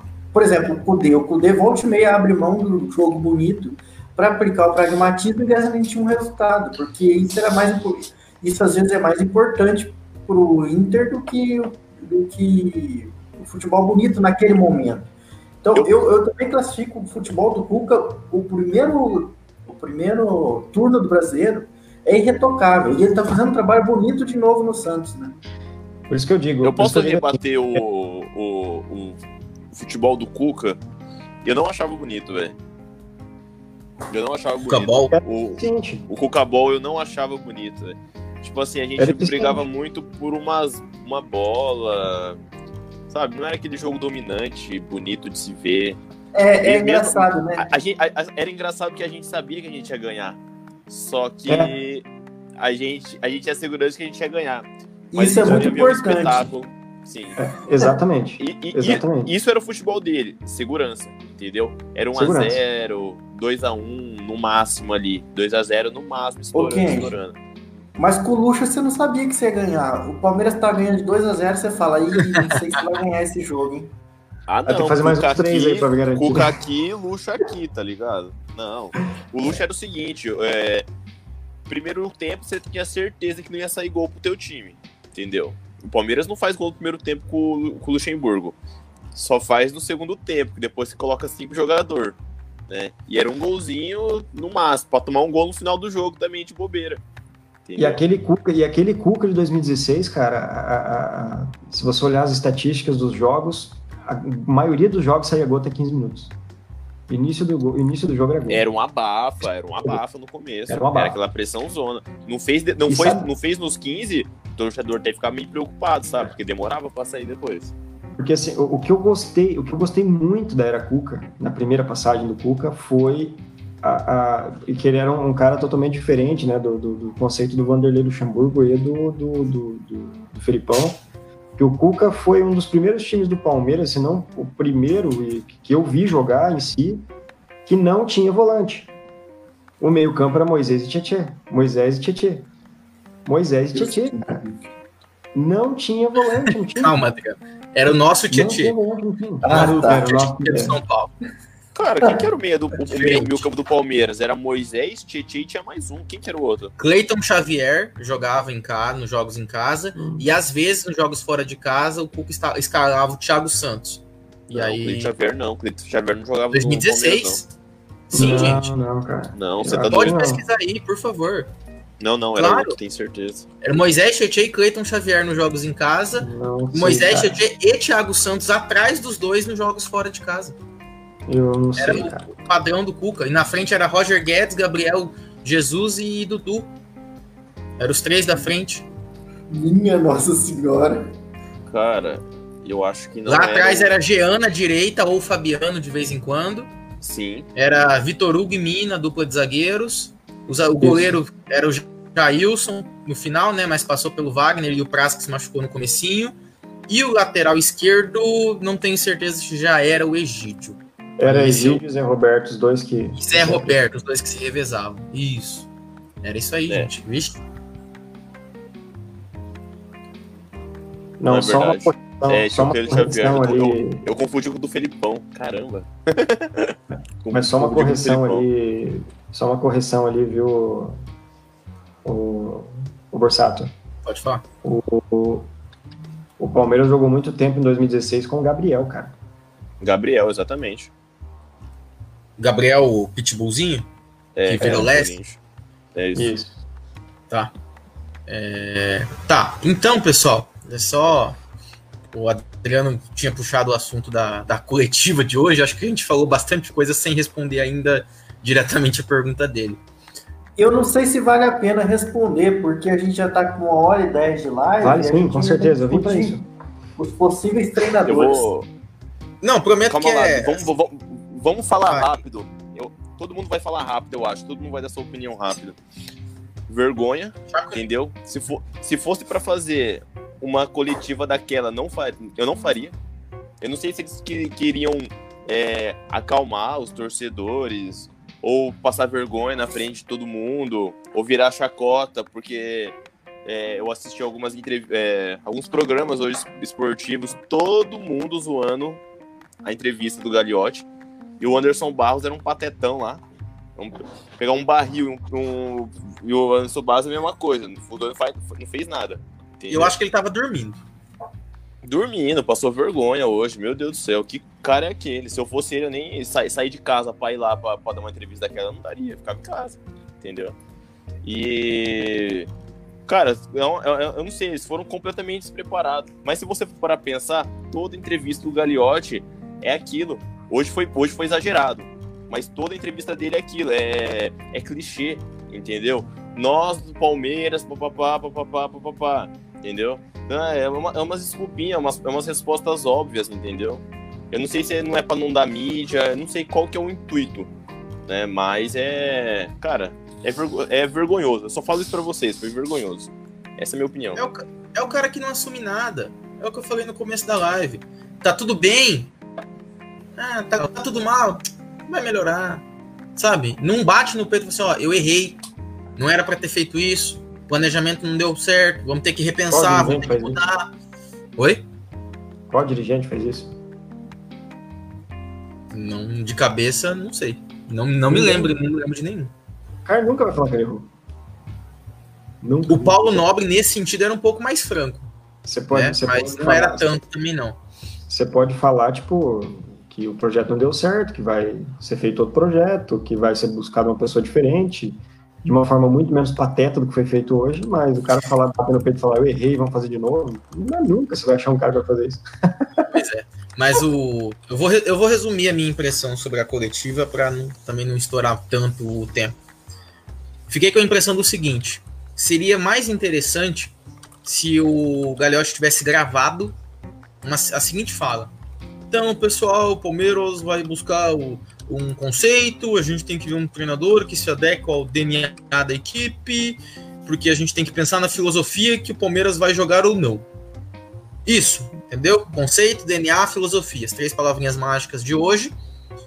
Qualquer resposta, o jornalista faz a pergunta, botasse essa, essa resposta para dar o play. O jornalista faz outra pergunta, Porque ele não respondeu pergunta nenhuma.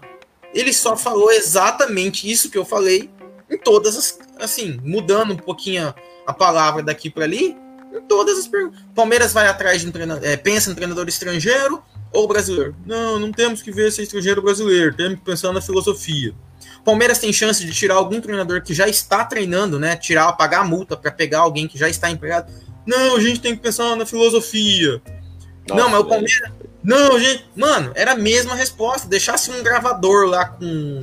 com a... Ele não quis responder as perguntas. Só isso. Ridículo, velho. Ridículo. E. É.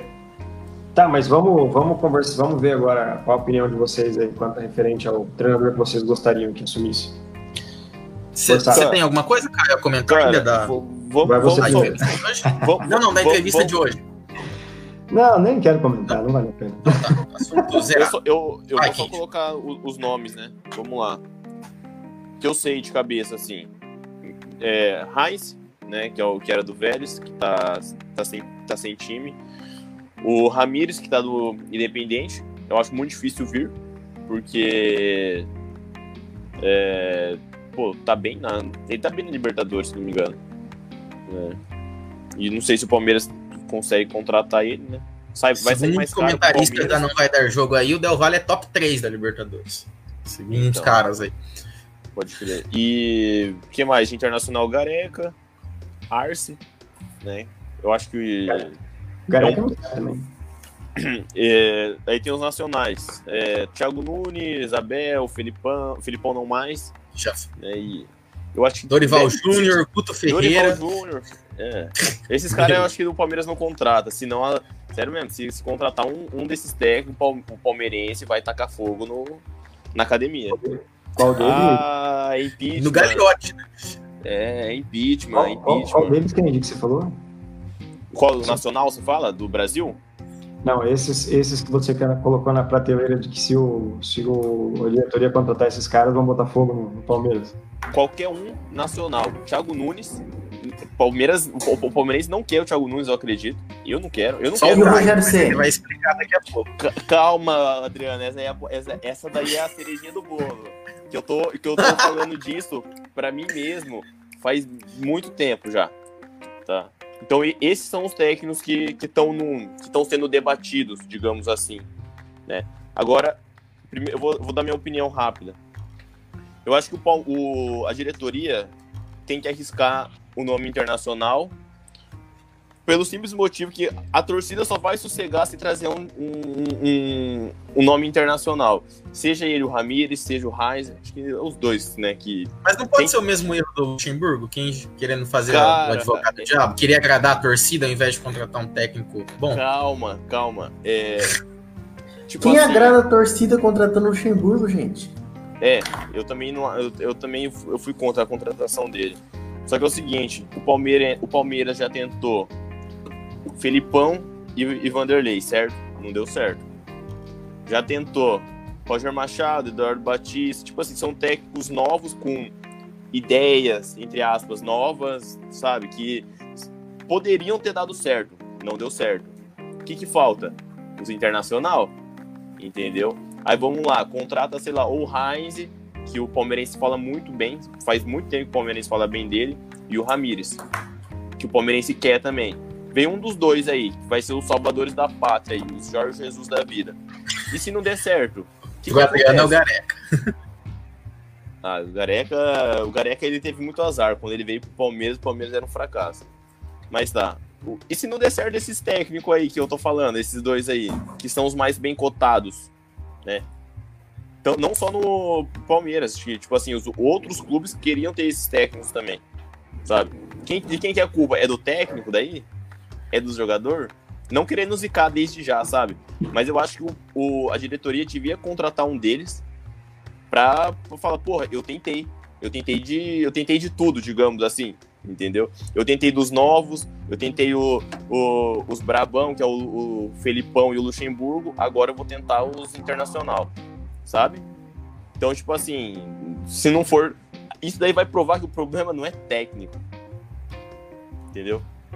Isso aí vai provar que o problema é, é outra coisa, que tem que cavucar mais o buraco para achar onde está o problema do Palmeiras. Por que, que o futebol do Palmeiras não, não, consegue ser desempenhado ao máximo, digamos assim? Do jeito que o torcedor quer. A, a filosofia do Palmeiras e o DNA do Palmeiras. não fala isso, não. Hoje não. É, antes da gente discutir nomes individuais, que eu acho que a gente vai tentar fazer isso dos principais até, até as três horas de live, depois a gente para. É, se a gente for. Se vocês fossem. Não vou falar para escolher um técnico, mas sim algum time que vocês viram jogar recentemente num cenário palpável nosso aqui. Tá? Não adianta pegar o Barcelona do Guardiola e do Messi 2012, 2011. É, enfim, que, que, que é a gente falou muito de jogar bonito, né? Ah, qual time que joga bonito, qual time que não joga bonito. O que, que teve de bonito para vocês no futebol nos últimos anos, de preferência brasileiro e sul-americano? Cara, acho que, se eu não me engano, o River tinha um futebol legal. Já tem, já demonstrou. Tem, né? Tá, o futebol do River é bonito. Né?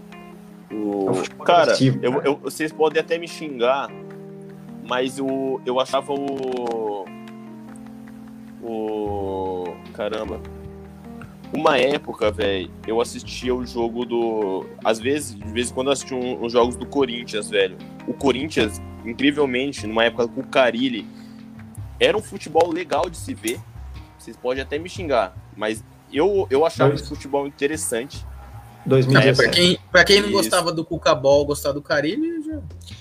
Cara, Já tô perdendo era... as esperanças. Não, tô brincando, Kenji. Cara, mas era, era, eu não sei, era, era, era bom o futebol, velho. Era gostoso, era, era legal, era, era o futebol em si, o jogo, era um jogo bem consistente, sabe? Talvez ele seja um parecido com, com o Cabol, talvez seja, mas pelo menos eu, eu achava legal o futebol do Corinthians, velho. De verdade. Não, bacana, Mesmo sendo palmeirense, eu, eu, eu, admito.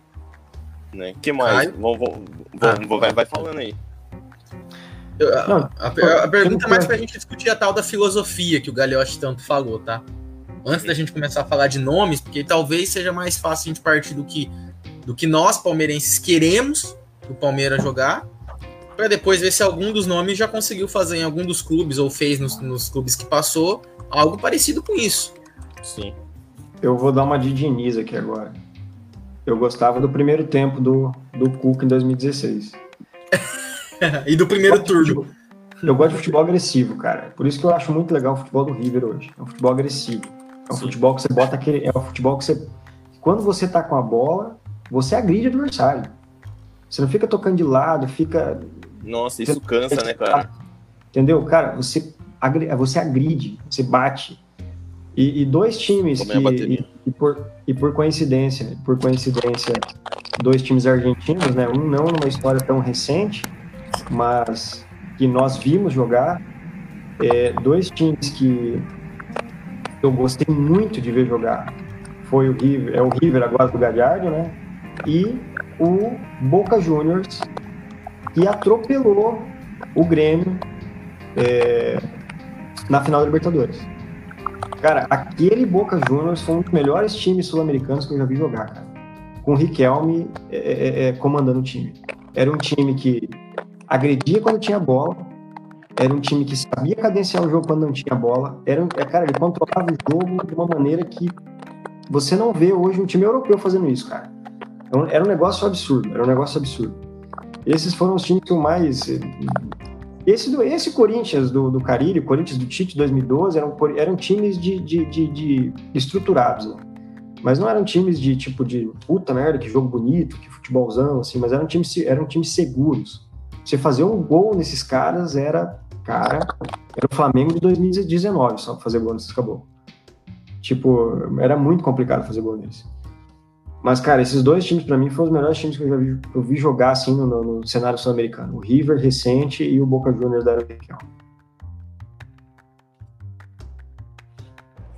Deixa eu só falar uma coisa. Eu assisti o jogo do Independente Del Vale contra o Flamengo. Cara, os caras jogaram bola, tá? Era um volume de jogo. Não sei se vocês estão me ouvindo, eu tirei o meu fone porque a bateria tá acabando no meu celular. Mas o jogo do River, do River não, do Independente Del Vale contra o, o Flamengo, os caras jogaram uma bola. Vou te falar, hein? Eu, foi bonito de ver. Eu queria isso pro meu time. É, a minha resposta, pensando em futebol sul-americano de uma maneira geral, eu vou, vou de acordo com os relatores aí. É o River, né? E se a gente pensar, o River das últimas, dos últimos anos aqui na, na América do Sul, o River ele ano passado perdeu para o Flamengo, certo? Um jogo consistente em termos coletivos, mas na reta final ali, o, individualmente o Flamengo conseguiu virar a partida. Se cagaram tudo. Mas, é, mas o River fez uma campanha muito firme, muito consistente, chegou até na final. 2018 é o ano que ele é campeão, lá na, no Santiago Bernabéu, sobre o Boca. 2017 ele perde a semifinal para o Lanús, que vai decidir contra o Grêmio, a final, a, a Libertadores do, do, Renato, sendo que foi um jogo totalmente polêmico, problema de arbitragem, assim, um clássico argentino, né? Aquele jogo que foi aberto. 2016 nada de destaque, 2015 ele bateu campeão. Então a gente pega as últimas cinco Libertadores do River, são dois títulos, mais um vice-campeonato, uma final, mais uma semifinal, onde ele jogou, né, foi bem, e uma que não foi tão legal assim, uma participação não tão boa. Se fosse um time brasileiro com essas cinco é, participações, vocês acham que estaria bom? Dois títulos, mais um vice, mais uma semifinal em cinco anos. Meu Deus. Isso é São Paulo do Tele. Então, por que, que é legal trazer isso, né? E o River talvez não tenha o maior orçamento da América para montar um time. Talvez seja abaixo dos principais clubes brasileiros. Até o pessoal fala, né? Um leque, um leque do. E, e todo ano tem gente saindo também, né? O Atlético de Madrid leva metade, o Benfica leva a outra metade. Sofre da mesma forma que nós aqui quando revela alguém. Então o River aparece alguém jogando bem no River. Ah, não, vamos trazer para o Brasil. Cara, não é o, o, jogador que você tem que trazer, igual o Álvares. Já dei esse exemplo aqui na, nas lives. Fez dois gols no São Paulo esse ano. Não é porque o Álvares é o 9 titular daqui, chegar aqui, vai pegar a camisa e jogar, um, um, jogar muito. É técnico. Ali é muito técnico. O Galhardo é, nesses últimos cinco anos, o melhor técnico do continente. É uma é, pena. É, isso, isso que eu ia te dizer. Quem, quem era o. Quem, quem, seu microfone acho que desligou. A gente não conseguiu te ouvir nessa última fala. Foi mal, desculpa. É porque eu não, não, falei, tô, tô carregando o celular. Beleza, beleza. Então, quem que é o, o Borja no Atlético Nacional, velho? Meu Deus. Aquele time do Atlético Nacional, o Borja, porra. Todo, todo palmeirense hypou, velho. Todo. Sem exceção, velho. Todo palmeirense hypou. Chegou no Palmeiras, velho. Porra, puta perna de pau, velho não tinha, não, não, tinha conhecimento básico de futebol, não tinha domínio, não tinha passe, sabe? Eu baixava a cabeça e saía correndo atrás da bola. E é o que vai acontecer com qualquer jogador do River que você for lá pegar e trazer para cá, de forma isolada. Tipo, pensar uma peça, vou trazer pro meu time para pegar é, a 10, a 9, a 8 e ser titular. Não vai. Não vai. Por isso que, por isso que eu, eu digo a questão do, do, de você trazer alguém que tipo assim, caiba dentro daquilo que você imagina como time. Tô tentando falar de uma forma que eu não preciso falar DNA. É... Porque, assim, quem foi o treinador do River em 2015?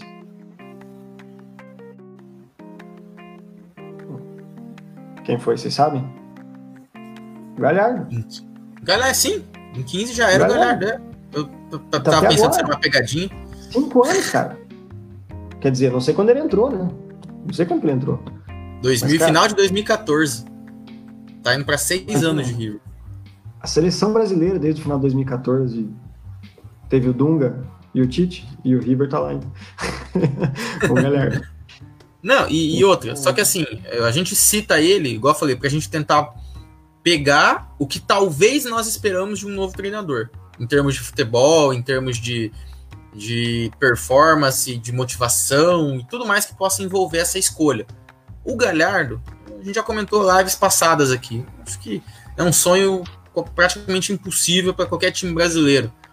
Em termos financeiros, talvez até consiga fazer uma proposta igual, ao que ele ganha lá, mas ele não vai abandonar seis anos de River por um projeto às escuras aqui no Brasil. A pretensão dele é ir treinar o Barcelona um dia. E eu não duvido que vai acontecer não tão distante assim. De verdade. Não acho que, que, que há brechas. O salário dele, eu tô vendo aqui, é de. O salário dele é um milhão e meio de dólares em 2008, Nossa. tá falando aqui. Eu já não sei se é. é ele deve ganhar uma fortuna no River, velho. Se até o Setien pôde treinar o, o Barcelona, por que, que o Galhardo não pode? Mas ok. Voltando aos nomes. Vocês estão me ouvindo bem? É, Sim. Tá um pouquinho travado aqui na imagem. Voltando aos nomes, então, da nossa maior realidade, digamos assim. Já desconsiderando, acho que todo mundo então concorda que o Galhardo seria um nome sensacional, mas é, fora do alcance. Ramires e Renzi. Vou começar por esses dois, porque eu acho que é o que a torcida do Palmeiras mais quer ouvir hoje sobre eles. Os outros a gente já conhece mais. Algum desses é parecido, talvez, com o Galhardo? Se encaixa no, no, no que a gente pode esperar para um novo treinador? Caio, começa aí, por favor. Cara, eu acharia mais divertido a gente falar dos, do que, que cada um de nós gostaria de, de, de ver o Palmeiras em vez de discutir um. Eu acharia isso mais divertido. Ah, sim, senhor. Quem pede recebe, quem passa tem a preferência. E o, Adri, o Adriano também acharia isso. Isso, o Caio é pai de família, ele precisa dormir cedo. Eu tô na Winning, é, é 20 para 10.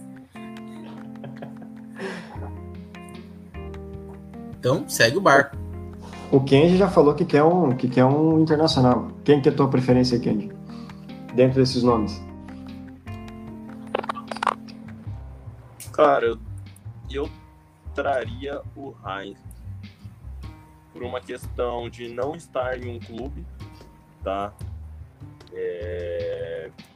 Seria uma contratação rápida, né? Porque o outro, o, o Ramires, ele tá no Independente. Eu acho que vai ser muito difícil ele sair de lá nesse momento. Deu em meia Libertadores e tudo mais. Eu, eu arriscaria o, o Heinz, velho. Deu escola Bielsa, tudo mais. E isso que ele. Bom, acredito que ele faria um bom, um bom trabalho aqui com a gente. Pode. Os meninos. Vou, vou passar Oi. a palavra. Deixa eu só perguntar um negócio para vocês. Quando é o final da. É o final do mandato do Gagliotti? Não sei de cabeça, mas pode pesquisar. Ano que vem, ano que vem, ano que vem. Eu acho que é o final ano do ano que vem, vem né? foi no passado. Final, final, né? É, porque final, agora, é. agora são três anos. Ah, não, beleza, beleza. É, não é esse ano. Não tem o problema que teve, por exemplo, o Corinthians e o do André Sanches e o, e o São Paulo de estar às vésperas de uma eleição e o, o presidente atual não querer se comprometer com um contrato longo para um técnico novo. 2021. Dezembro de 2021. Meu Deus. Olha, é, o Borsato quer ficar por último ali. eu vou fazer o meu palpite agora vou dar a minha opinião. Já até falei no grupo isso, vou colocar o meu áudio rodar aqui.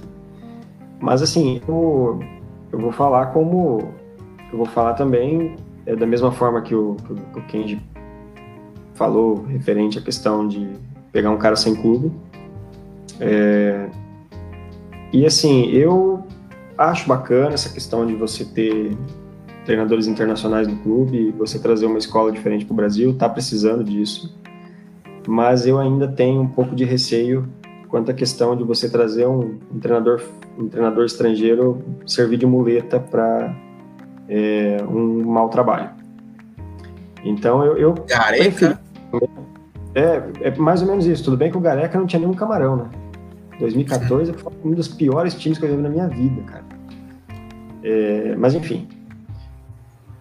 É, você você pegar você pegar um, um treinador nacional e, e, um cara que assim hoje eu, estou em alguns grupos de torcedores do Palmeiras aqui no Paraná e tudo mais e eu eu vi assim que tem uma certa aceitação e um certo pedido até né? quando não sei se vocês viram uma imagem aqui com os oito mais bem cotados assumir a assumir a vaga É, um deles eu até não conheço, desconheço esse cara, faltou eu pesquisar sobre ele, que é o Sebastian Becacete, sei lá, Becacese, sei lá, vocês conhecem? É, o Becacese. É bom esse cara. Eu não conheço. E o Tic Arce. Eu tô com o Wikipédia dele aberto aqui, mas eu não, não li ainda. E o, e o Tic Arce, que é um dos que a gente também não comentou, né? Então ele poderia ser um cara para assumir, mas. E dentre esses também que a gente falou do, do, do cenário nacional, faltou falar do Dorival Júnior, que até hoje à tarde, em algumas fontes, estava falando que era um dos preferidos a assumir o cargo. E eu achei isso uma coisa, tipo, medonha. Tão ruim quanto o Vanderlei. É, dentre todas essas possibilidades que a gente tem no momento, seu microfone está desligado, Kenji. Falou alguma coisa? Ah, não, só um minuto. Quem que, quem que você falou que é o mais cotado? Não, tinha alguns veículos falando hoje Sim. que um dos cotados que é era o Dorival Júnior. Dorival Júnior, estava bem cotado. Dorival Júnior e ah. Guto Ferreira também foi colocado por alguns meios de comunicação hoje. Mas se for Guto Ferreira, eu paro torcer Palmeiras, cara. De verdade. Ah, não, eu, eu acho que o Maurício Gagliotti não vai fazer isso, não, né? Eu prefiro deixar o cara da base chama Dorival. Eu também, com toda certeza. Mas assim, é, continuando a questão do, do, dos treinadores nacionais. É, tanto o Kenji quanto o Borsado já deixaram, a, já deixaram bem explícito que não querem, mas está falando, então tem outros grupos palmeirenses aqui que, que alguns deles aceitariam de boa e que preferem até se for um cara nacional ser ele, que é o Thiago Nunes. Eu gostaria muito que fosse o Thiago Nunes. Na verdade, na verdade, tem um, uma conversa assim, eu acho que não é o momento, não é o momento de repente. Mas tem uma conversa que, que a gente sempre fala nos bastidores aqui, cara, que eu, pelo menos, acredito muito no trabalho do Rogério Senna. Muito mesmo. Só que ele não vai assumir uma, um, time eh, rival do São Paulo pelos próximos 10 anos. é, mas eu, eu eu sei lá, eu confio muito no trabalho do Thiago Nunes. Eu gostei muito do trabalho dele no Atlético Paranaense, o trabalho dele no Corinthians foi pífio, foi ruim, mas é a questão de não caber dentro da proposta do clube e você não ter peças que jogam de acordo com aquilo que, que se propõe no jogo dele. Então é essa é a minha essa é a minha opinião. Eu se vir o Thiago Nunes de hoje para amanhã, eu ficaria muito feliz, cara. E eu tenho um pouco de receio dessa questão dos treinadores internacionais, para a gente não contratar um pinto aí, sei lá. Entendeu?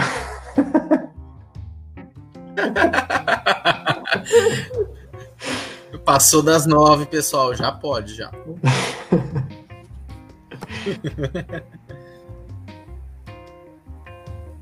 É inacreditável que a diretoria do Vasco contratou um meme pronto, né?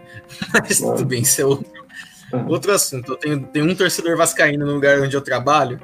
Gente, esse cara não vai ter vida mais. A gente vai fazer piada todo dia, independente do resultado do jogo do Vasco, porque sempre dá uma piada boa. É, vamos lá.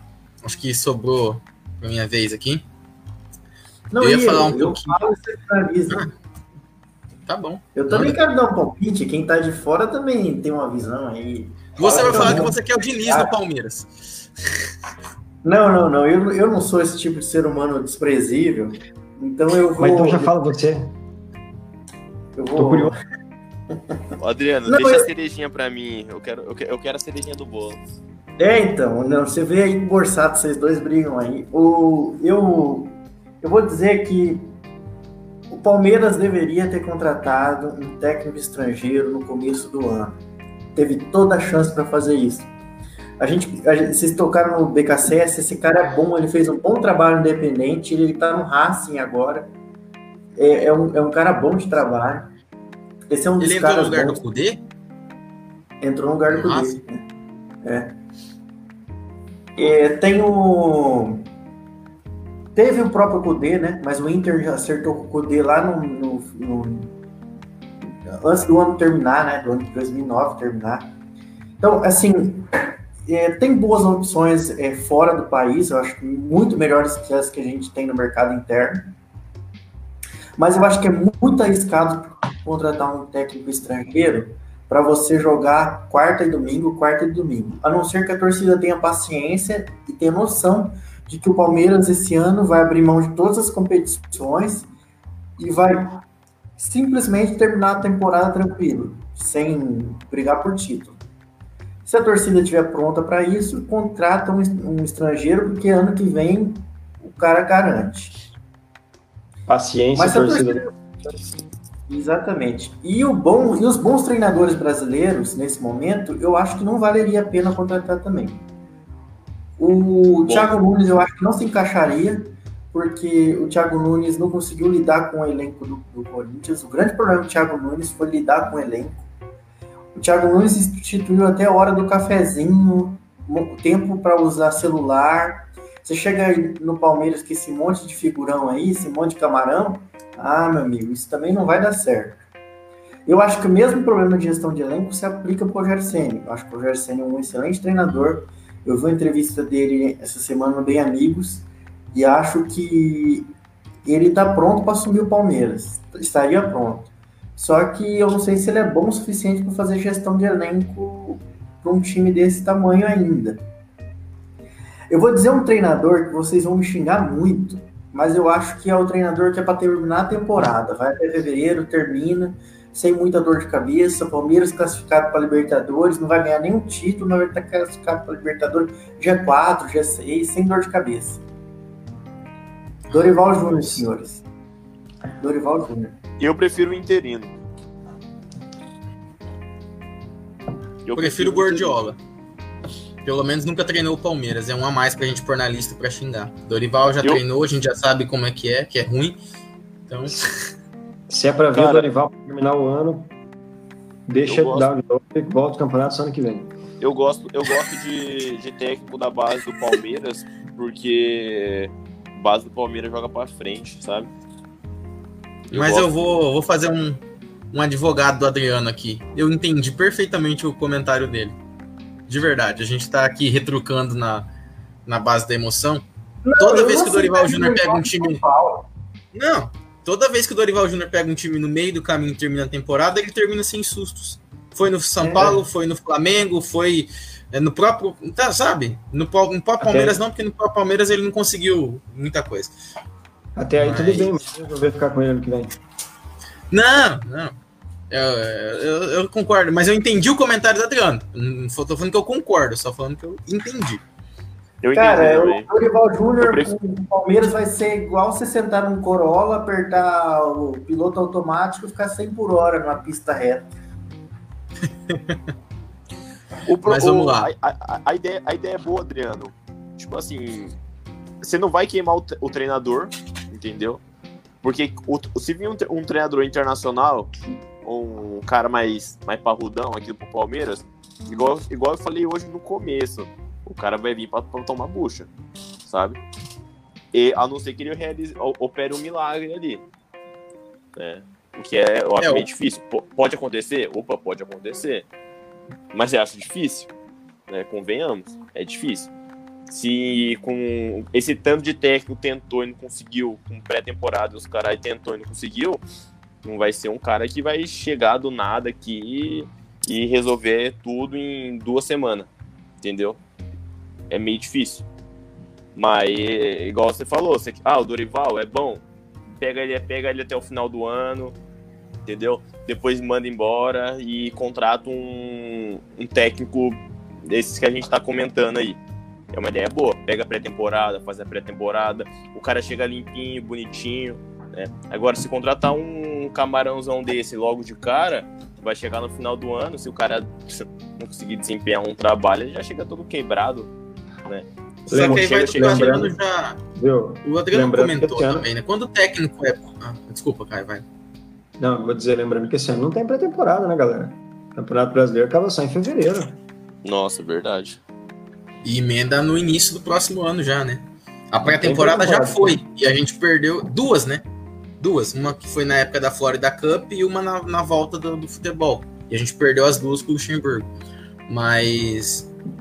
Temos eu, eu não calendário europeu ano. Sim. Eu não pensaria tanto nessa ideia de terminar um campeonato sem muito susto. Pra já, tipo assim, trazer um cara sabendo que ele não vai ter vida longa.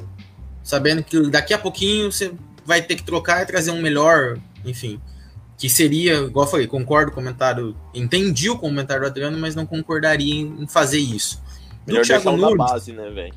É, o Thiago Nunes que o Caio falou, em termos de desempenho, de performance, que a gente tá falando tanto do Atlético Paranaense, também me agradava muito, muito. Vou fazer esse meia-culpa aqui, que ele, ele até brincou antes da gente entrar no ar, né, que, que ele não queria ser, ser xingado exatamente por mim, não, respeito totalmente a opinião, mas eu só teria medo porque ele foi um cara que num ambiente de pressão ele se perdeu totalmente.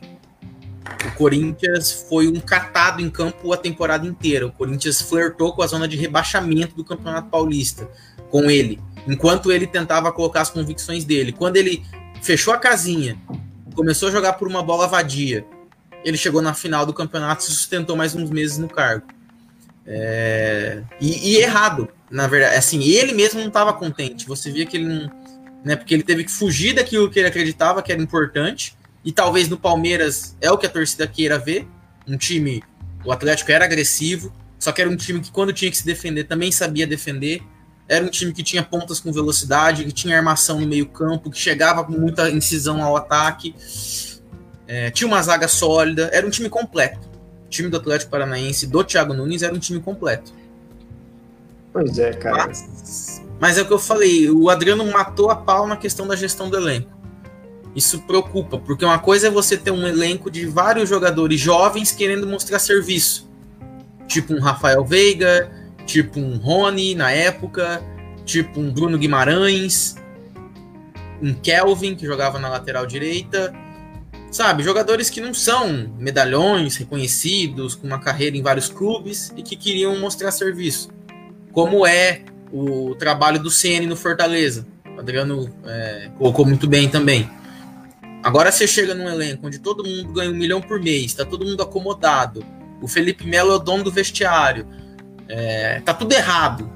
Será que o cara que chega para botar a filosofia dele de jogo numa ideia romântica, será que ele também não vai se perder nessa panela de pressão? Que foi o que eu acho que aconteceu com o Thiago Nunes no Corinthians. Eu tenho medo de, desse problema acontecer novamente se ele vem assumir o Palmeiras. É, eu, Exato, acho né? que, eu acho que o Thiago Nunes não. É muita pressão pro Palmeiras, velho. O torcedor do Palmeiras é muito chato. Lá E chega com rejeição da torcida, esse que é o problema. O Caio Não falou, chega, tem cara. pessoas que. Não chega, Ah, não chega, Caio. não chega, não chega. E pelo menos Não ia chega. dividir a torcida. Não chega porque ele foi mal no Corinthians. Não chega porque ele foi mal no Corinthians. O Mano chegou com rejeição.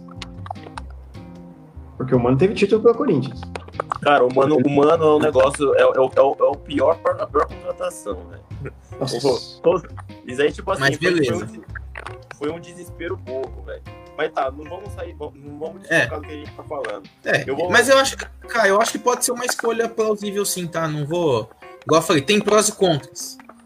É uma Sim, hora que. É uma hora complicada mesmo. A gente tá aqui brincando de ser dirigente, mas você tem muitas opções, mas ao mesmo tempo você tem muitas dificuldades em cada uma delas. O Palmeiras tem. contras. A gente não tá falando do Guardiola, né? Mesmo que fosse Guardiola, chegar aqui, é, sei lá, coisa que a gente fala, né? Se o Messi vir pro Palmeiras, quebra a perna. A gente tem o exemplo do. Porque, pelo menos o que eu percebo hoje nas, nas mídias, nas redes, boa parte da torcida quer o tal do técnico estrangeiro. Independente de ser bom ou ser ruim. É só ele chegar aqui e falar que não habla português muito bem, parece que, que é o salvador da pátria, que é o que virou hoje Tá técnico estrangeiro. Vamos falar a Tá verdade. Oi. Eu, eu só quero é, dizer uma coisa antes, rapidão. Quando eu tava ano passado, tava muito aquele papo, é, o Flamengo muito hypado, Jorge Jesus muito hypado, São Paulo e tal. Eu era meio contra esse negócio do, do técnico estrangeiro ser fodão, sabe? Eu era contra. Eu, eu era full, full técnico brasileiro, né? Só que, cara, esse ano eu já tô. A minha cabeça tá meio diferente, a minha cabeça tá pra tentar. E se for isso? E se o problema for pro técnico brasileiro? Entendeu? Então, tipo assim, eu, na minha opinião, eu acho que o Palmeiras tem que arriscar contratar um técnico internacional. Um técnico com outra visão, com, com outra cabeça, entendeu? Que tenha que não, não seja do ambiente do futebol brasileiro, sabe? Tem que arriscar. Na minha opinião, a gente tem, tem que arriscar um, um, técnico internacional mesmo, um técnico de fora. De fora do, do, futebol brasileiro, com outra cabeça, outra pegada. Vocês sabem. Vocês sabem qual que é o treinador, o último treinador estrangeiro a treinar o Palmeiras antes do Gareca? Gareca, a gente lembra, 2014, uma tragédia. Não sei se foi culpa dele, o Lenk era horrível. Mas Oi, Caio. Não tem como falar que o Gareca fez um trabalho no Palmeiras, cara. Aquilo que ele tinha na mão, pelo amor de Deus. Não, tipo, o time era. O time era assustador do Palmeiras. É, tipo... Não, o time era horrível. Horrível, horrível, horrível, horrível. Horrível. Filpo Nunes, Foi 1978. Sim. Esse é o estrangeiro o último estrangeiro que treinou o Palmeiras, se a gente descartar a passagem do, do Gareca. O último estrangeiro que treinou o Palmeiras por mais de dois meses. Vamos colocar assim.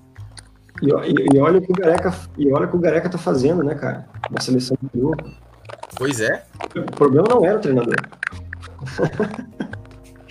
Agora, desses nomes estrangeiros, eu vou, eu vou me ater um pouquinho no, no Heinz aqui igual.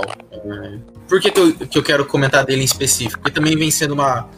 É, bastante falado, né? Bastante colocado aí nas, nas enquetes, na, nas coisas aí. E quero comentar um pouquinho sobre ele. Só ajustar um negocinho aqui para pesquisar um número que. que eu ia falar. Lá vem a pesquisa do número. É, tem que ter, né? Gabriel Reis. Mas a, a, pergunta que eu te faço é: se já, só você falar. É, olha. Opa, você... com um outro computador aqui do meu lado. Perdão, galera. Você, é, você falou qual que é o seu técnico predileto para assumir o Ele está se enrolando ali. Ele tá que. Que eu vou desse jeito aqui ao vivo? É, da, não, das opções possíveis hoje, se fosse internacional, o Ramires, se fosse nacional, semi. Mas vamos lá. Eu quero falar um pouquinho do Heinz e um pouquinho do desse outro que vocês falaram aí, do, que eu não sei pronunciar o nome, mas é o atual treinador do, do Racing. BKSS. Sess. Sabem, o, o, eu não vou comentar muito porque o pessoal disse que o Heinz é escola Bielsa, é ofensivo, fez um bom trabalho. Ele fez 70 jogos como treinador do Vélez em um período de dois anos e pouquinho. Ele saiu um pouquinho antes da, da, da pandemia. Né? Qual que é a média de gols que vocês acham que ele tem pelo Vélez? Faço ideia. Um e meio por jogo?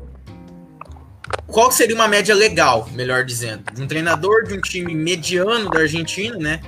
É um time de segundo escalão, porque não é um Boca um River, mas também não é qualquer coisa.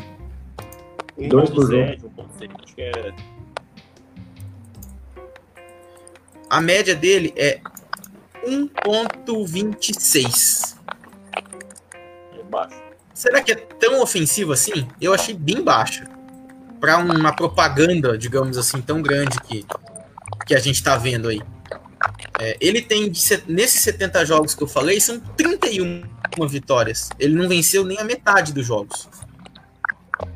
Sendo que mais 21 empates e 18 derrotas.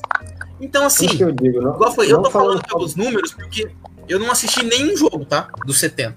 Eu não sei. Mas eu a primeira coisa que eu vou olhar vai ser o número. E o cara ganhou, vai, a cada sete jogos ele ganha três. E não faz, faz 1.2, 1.3 gols por jogo. Será que é isso mesmo que o palmeirense quer?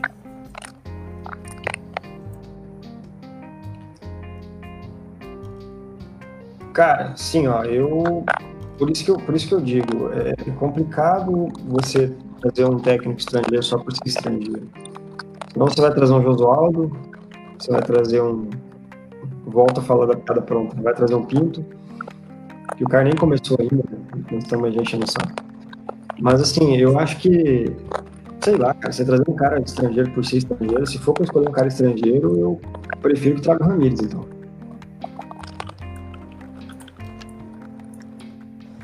complicado. Mas o. Pega a média dos outros.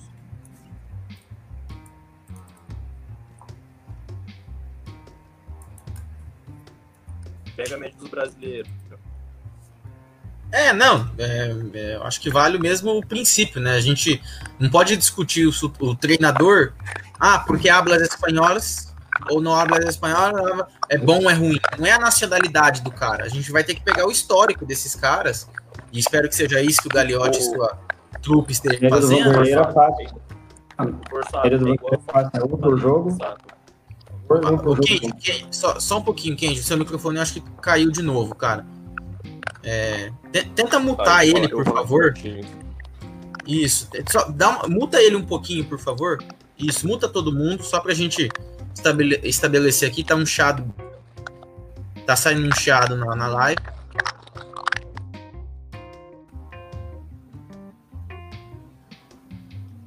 Beleza, beleza. Podem, podem voltar. O chiado é no microfone do, do Kenji mesmo. É, mas enfim, pode falar, Kenji rapidão. Eu, é, igual eu falei, eu tô, a câmera tá até me virada para trás só porque para falar perto do microfone. É, na minha opinião, igual eu tinha falado, questão de arriscar, sabe? É questão de a gente a gente sabe que se a gente trazer um técnico nacional não vai dar certo. Eu não sei se para vocês vocês têm o mesmo pensamento que eu, mas a gente já tentou muito brasileiro já sabe? A minha ideia de trazer um técnico internacional, ah, não é porque ele é melhor do que os daqui nem nada, é de arriscar uma filosofia diferente aqui. Desculpa, desculpa pela palavra filosofia, mas é de trazer um, um futebol diferente, sei lá, uma ideia diferente, um jeito de trabalhar diferente, entendeu? É basicamente é por causa disso. Não é, não é por ele ser internacional, entendeu? é mais por ele não ser do Brasil. De, do futebol brasileiro é meio manjado já pra gente. Entendeu? Eu não sei se vocês conseguem entender o, que eu, o meu sentimento, né? De trazer um cara de fora. Mas é isso. Sim, sim. Adriano, Adriano não, tá risada ali, mas eu acredito que ele entendeu. Não, uhum. entendeu. E, e, eu penso o seguinte: é, a gente não tem hoje uh, um nome no cenário, nenhum talvez, no cenário mundial, mas no cenário nacional, que vai chegar com a aprovação de 60%, 70% da torcida no cenário nacional. Você pode contratar o Dorival, você pode contratar o Guardiola, o Guardiola, você pode chamar o Thiago Nunes, igual a, a boa sugestão do, do, Caio. Você pode trazer até o Semi, que talvez em termos técnicos seja o que tem mais mostrado alguma coisa ao longo dos últimos anos, mas tem toda uma questão de rivalidade, a gente sabe disso. O Senna empacotou gols sobre o Palmeiras ano após ano quando era goleiro. Então, é, tem um, um, sentimento aí que fica, né? É uma pressão diferente que ele passaria treinando e para ele também. É, a carreira dele mudaria, né? Óbvio que ele é profissional, mas identificação toda da vida dele hoje é com o São Paulo e recentemente com o Fortaleza, que não é rival direto do São Paulo. Agora, o que vai ser trabalhar num, num rival direto do São Paulo, entendeu? É, ele com certeza pensa nesse, nesse sentido. Então eu acho que os nomes nacionais, por serem os mesmos de sempre, vai ser a mesma coisa de sempre. Não, não vai, como quem a gente falou, talvez o que esteja faltando seja o fato novo. O cara novo. O medo só ele ser engolido pela rotina, pelo calendário brasileiro. Mas o cara que for bom, meu amigo, ele vai mostrar serviço. Ele vai ser reconhecido pelo serviço. Jorge Jesus, na primeira semana de Flamengo, no meio da temporada, ele empata com o Atlético Paranaense na Arena da Baixada, um jogo decisivo de Copa do Brasil, e ele mete seis no Goiás no final de semana. Ah, é o Goiás, tudo bem. Ué, pegou um time mais fraco, passou o trator. Não é isso que tem que fazer? Na primeira semana dele aqui no Brasil. Eu, eu, só posso, eu posso dar minha opinião sobre o Rogério Senna? Então, claro. Eu, você fala da rivalidade entre São Paulo, Palmeiras. Você acha que isso atrapalharia o Rogério Ceni? Eu acho que não. O Rogério Ceni é um cara respeitado e é um cara que é muito profissional, sabe? Eu acho que isso não interferia no, nessa questão do, dele ser um treinador do Palmeiras, por exemplo. Cara, eu sou um cara que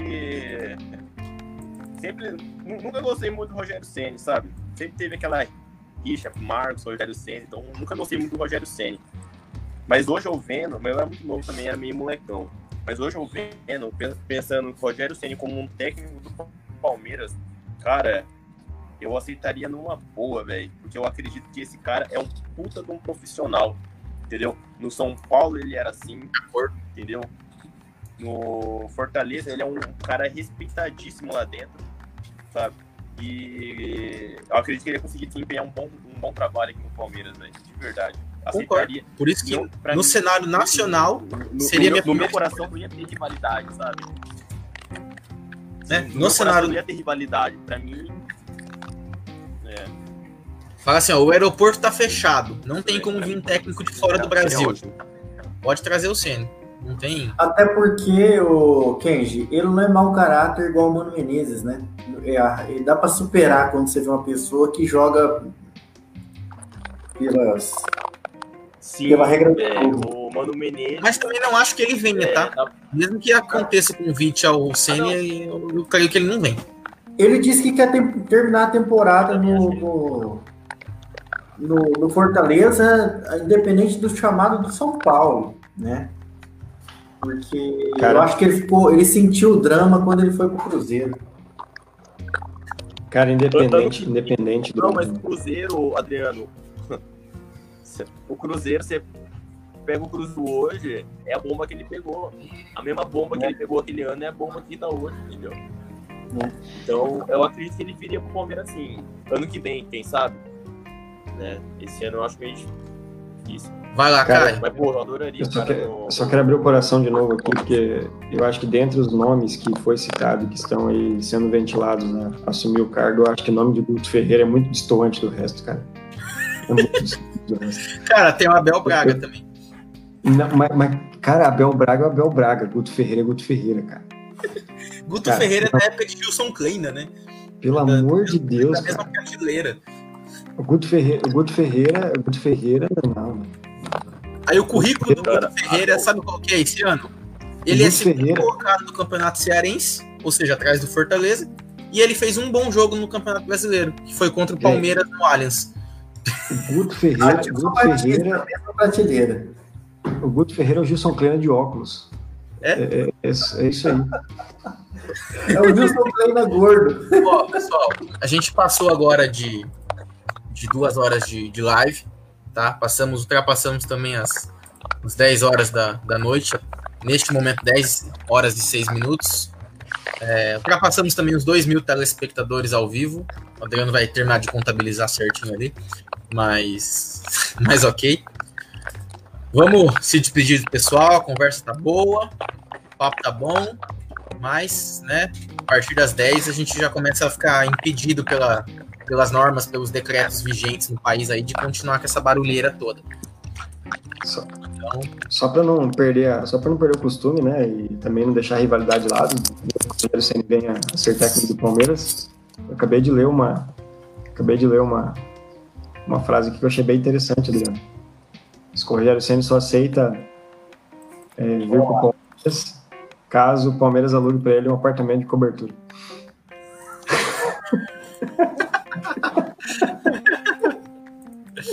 Boa. Boa. Mas então é isso, pessoal. Acho que a gente discorreu aí sobre os principais nomes, falou um pouquinho sobre cada um. Dos, dos nomes lá das enquetes e tal, talvez a gente só não tenha citado o Tiquito Arce, que foi técnico da seleção paraguaia duas vezes, é o atual técnico do Bayer Portenho, quer dizer, do Cerro Portenho, que vem atropelando todo mundo lá no Paraguai. E Mas tem uma é grande identificação com o Palmeiras, né? Oi? É um pouco cômico o nome dele, eu acho que é por isso. É, mas era o cara das bolas paradas, né? Do, do, daquele Palmeiras maravilhoso do final dos anos 90 início dos anos 2000. Então, é um nome que tem um, algum apelo. Só tô fazendo uma pontuação aqui, tá? Se vocês não quiserem comentar, Beleza, mas só para não ficar ausente aí. Eu vou só largar uma bomba aqui e sair. Vou largar uma bomba aqui e sair. Um nome aqui que não tá sendo ventilado, mas que é um cara que eu gosto pra caralho. E esse viesse eu gostaria muito. E o Adriano deve ter saudade dele. Quem? Nossa, Cortou no. Não. Juan Carlos Osório. Ah, não, para com isso. Ah, o Osório eu aprovo também. Não, é massa, é massa. Ele fez Saiu o Borja? Saiu em algum lugar ou você tá falando por, pelo coraçãozinho? Não, aí? não. Falando pelo coração mesmo. O Sora é um tá. cara muito, muito 10, cara. Também acho. Os fabricantes de caneta Bic iam ficar muito contentes com a chegada dele de Não. novo. Já, rapaz, ele, o Borja volta pro Palmeiras. Ele joga bem. Pra ser dono Mano. de tudo. Exatamente. Vai ser o dono do elenco. É, e, mas tem, tem nomes, enfim, né? Mandaram aqui pra mim agora há pouco no WhatsApp o tal do Munua, do Nacional do Paraguai. Pelo amor de Já Deus. falou que não. Não, já bloqueei a pessoa que mandou já. É. Não, já falou que não. Eu vou. O que que não? Bom, Diz que esse caboclo aí recebeu o convite e falou que não. Você tá zoando. Ah, não. Vambora. bom, eu É vou deixar minhas últimas palavras aqui. Que eu Vai lá, me seus últimos-. Segundinhos, vai. Vamos lá. Primeiro, primeiro eu gostaria de agradecer a participação aí. Já tinha até falado com o Adriano. Quando tiver assunto do Palmeiras, me chama, que eu gosto. Hum, não sei se eu entendo, mas eu gosto de falar. Se ele É. quer fazer cocô. Você tá Não, no lugar certo. na então. verdade. não, eu quero mijar, na verdade. A, a, a Bir bateu na barriga aqui. Mas então. Ao vivo, é, como, eu, como, eu, como, como eu disse, pra mim, eu gostaria que trouxesse o Heinz, tá? Primeira opção. E como segunda. E como uma opção nacional, cara, eu só consigo enxergar o Rogério Ceni. O resto, pra mim, Abel Braga é um Felipão 0.5. O. Quem mais? Guto Ferreira, pra mim, não existe. Nem mora no Brasil. Nem é técnico, nem nada. Dorival, talvez na ideia do, do Adriano, mas eu preferia um, um técnico da base para fazer, para tampar um buraco, no caso. Preferia comer caca de mas- vidro, né? É, então. E então é isso, velho. Pra mim é, é Heinz, talvez o do Independente, o, esqueci, o Ramírez, né? E é isso daí. E outra, a gente não falou disso, mas pra mim Felipe Melo não é zagueiro, tá? Volante ali, fica ali, na, fica ali no volante, de, de volante, e é isso. Ok. Mas é isso. A gente não falou disso e não dá tempo de falar, mas pra mim Felipe Melo tem que estar fora do elenco do Palmeiras depois de ter demitido dois treinadores. Ah, eu gosto do Felipe Melo. Sou suspeito pra falar, tá? Eu vou com o Adriano com o que ele falou antes da live aqui no, no off. Enquanto Ah. ele for RH do vestiário, a gente tá perdido. Ele for Mas o, RH, o diretor de RH Sim. do vestiário. Se Cara, os dois treinadores fossem o Mano, Men- se forem o Mano Menezes e o Vanderlei Luxemburgo, eu fico o Felipe Melo. Não, o Cuca ele demitiu, Cuca, lembra? lembra? E o Não, Cuca é até verdade, chegou a o Cuca afastá-lo. também. É verdade, tem Porque razão. o, o Cuca, é, desses treinadores todos, eu vou fazer um comentário sobre o elenco, que é a única coisa que vai dar tempo. O Palmeiras precisava de alguém que chegasse que nem o Cuca chegou em 2016, ó, você e você sai, você e você eu não quero, você e você vai treinar lá com a base e, você fica aqui comigo. é, velho. Tinha que ter alguém que desse uma chacoalhada né, nos caras que hoje lá estão. E Cara, desses chegar nomes com- todos que a gente comentou, eu não vejo que nenhum deles vá fazer isso. E talvez seja a primeira ação que um técnico novo deveria fazer. Se for um estrangeiro, mais difícil ainda, né? Porque tem um tempo dele Porque não- conhecer todo mundo. E outra, não conhece o elenco também, né? Pois é. Mas sei lá.